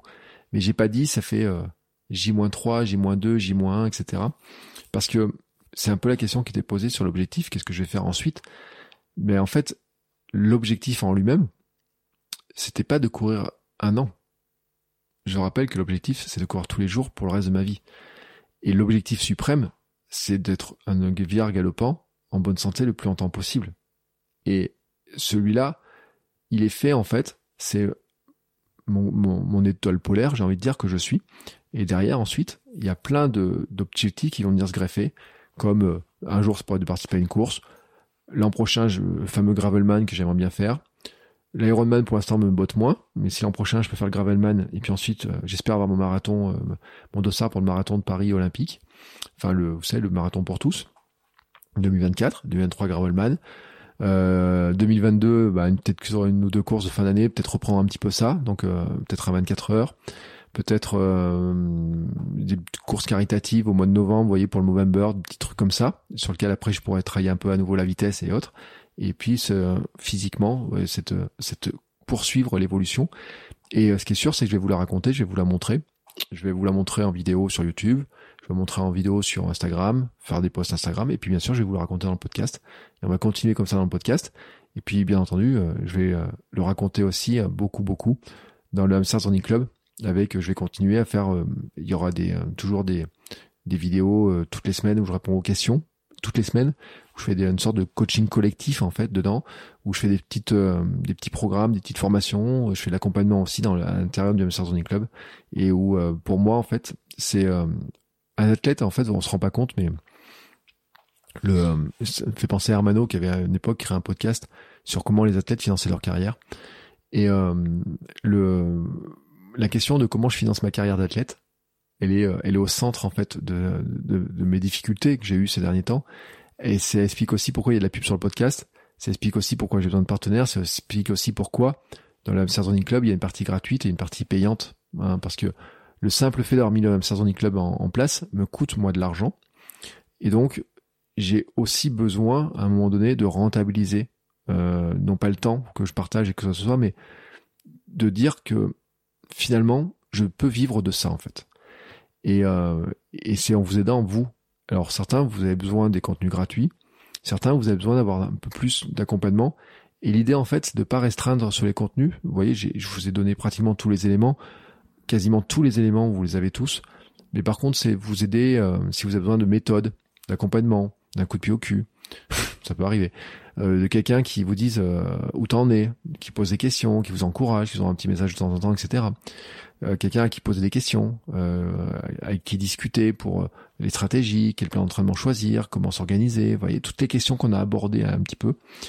Euh, moi, je vous livre ça, tout, beaucoup de choses, au maximum de ce que je vais vous livrer.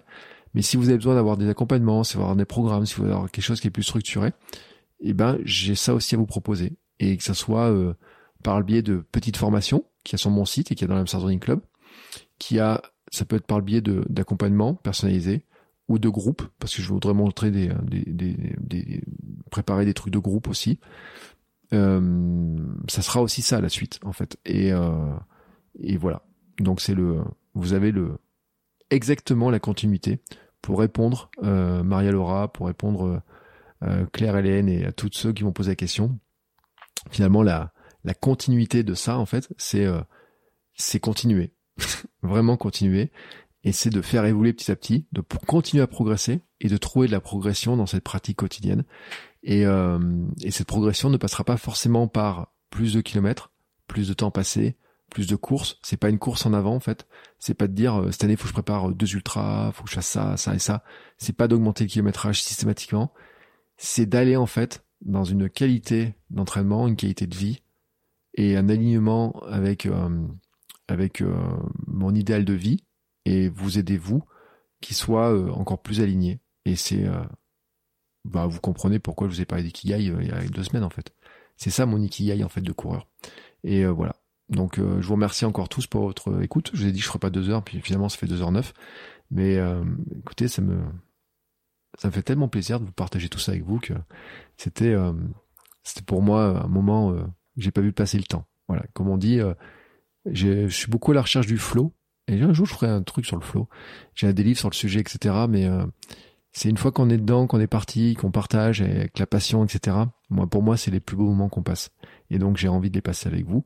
Et je vous remercie tous pour votre écoute, pour votre soutien, pour ceux qui me feront confiance dans la suite d'un accompagnement. Euh, parce que c'est aussi pour ça que je fais de la préparation mentale, en ce moment, je m'intéresse à de nouveaux sujets. Euh, j'ai acheté des livres sur l'hypnose, etc. Et je voudrais faire des, on va faire des épisodes sur l'hypnose aussi, l'auto-hypnose pour le sportif, etc. Parce qu'il y a des parallèles qui sont très intéressants. Et en fait, la pratique sportive se rapproche beaucoup de l'hypnose et euh, sur certains aspects. Et, euh, et c'est ensemble comme ça qu'on va construire petit à petit et que j'espère vous accompagner le plus longtemps possible dans vos objectifs et que vous deveniez champion, champion du votre, champion du monde de votre monde et que moi aussi je le devienne en vous aidant à vous le devenir et c'est pour ça que je vous en parle dans chaque épisode, que c'est la petite intro que je vous fais, parce que c'est pour moi l'idée importante. Je vous souhaite à tous une très très très très très belle journée, une très belle semaine. Je vous rappelle qu'on se retrouve le samedi pour l'épisode euh, Le Conseil, et puis euh, on se retrouve aussi bien sûr dans le Hamster Zone Club, qui est vraiment l'espace euh, à l'abri des critiques, à l'abri des gens un peu emmerdants qu'on peut trouver des fois sur les réseaux sociaux, et vraiment dans un accueil bienveillant. ce que je dis, c'est que Imaginez un petit feu dans lequel on se retrouve tous à discuter, à s'entraider, à partager, à, à dire oh, comment t'as fait ça, comment t'as fait ça, à s'encourager les uns les autres. C'est vraiment l'esprit que je veux retrouver et, euh, et c'est vraiment euh, l'esprit club. C'est pas fan club, c'est un club de des gens qui ont envie de bouger et qui ont envie de vraiment de, de faire des choses avec euh, autour du sport, autour de même euh, d'autres choses, d'autres projets autour qui pourront se greffer petit à petit. Et euh, donc n'hésitez pas, il y a un lien dans les notes de l'épisode. Il y a la partie gratuite, la partie payante. Je vous ai expliqué pourquoi j'ai besoin des deux parties et pourquoi vous avez aussi de la pub. Pourquoi euh, bah, ceux qui payent n'ont plus la pub d'ailleurs au passage.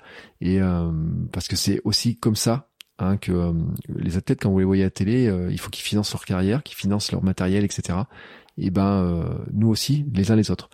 Et, euh, et moi, c'est ce que je fais, c'est ce que je vous montre comment je le fais. Et puis si certains d'entre vous ont envie aussi de le faire comme moi je le fais, ben euh, on peut aussi en discuter pour que je vous aide aussi à faire ça et pour que finalement on devienne un petit peu tous ce que j'appelle des athlètes semi-pro à notre manière. Et c'est aussi ça être champion du monde de notre monde. Voilà. Belle journée et à très bientôt. Ciao ciao les sportifs. Bon, c'est encore moi. J'ai un dernier petit mot à vous dire avant de vous laisser écouter un autre épisode de podcast. Si vous avez apprécié cet épisode, je vous invite à vous abonner, bien entendu, au podcast. Vous pouvez le faire sur Spotify, Apple Podcast et tous les lecteurs de podcasts. Mais aussi, si vous voulez, à laisser une petite note 5 étoiles sur Apple Podcast. Vous savez que ça aidera le podcast à se faire découvrir et à permettre à plein de gens de découvrir aussi les vertus du mouvement. Allez, ce coup-là, je vous laisse et je vous souhaite à tous une très belle journée.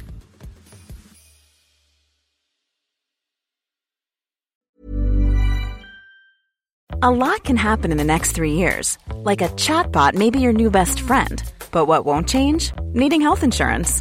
United Healthcare Tri Term Medical Plans are available for these changing times Underwritten by Golden Rule Insurance Company, they offer budget-friendly, flexible coverage for people who are in between jobs or missed open enrollment. The plans last nearly three years in some states, with access to a nationwide network of doctors and hospitals. So for whatever tomorrow brings, United Healthcare Tri-Term Medical Plans may be for you. Learn more at uh1.com.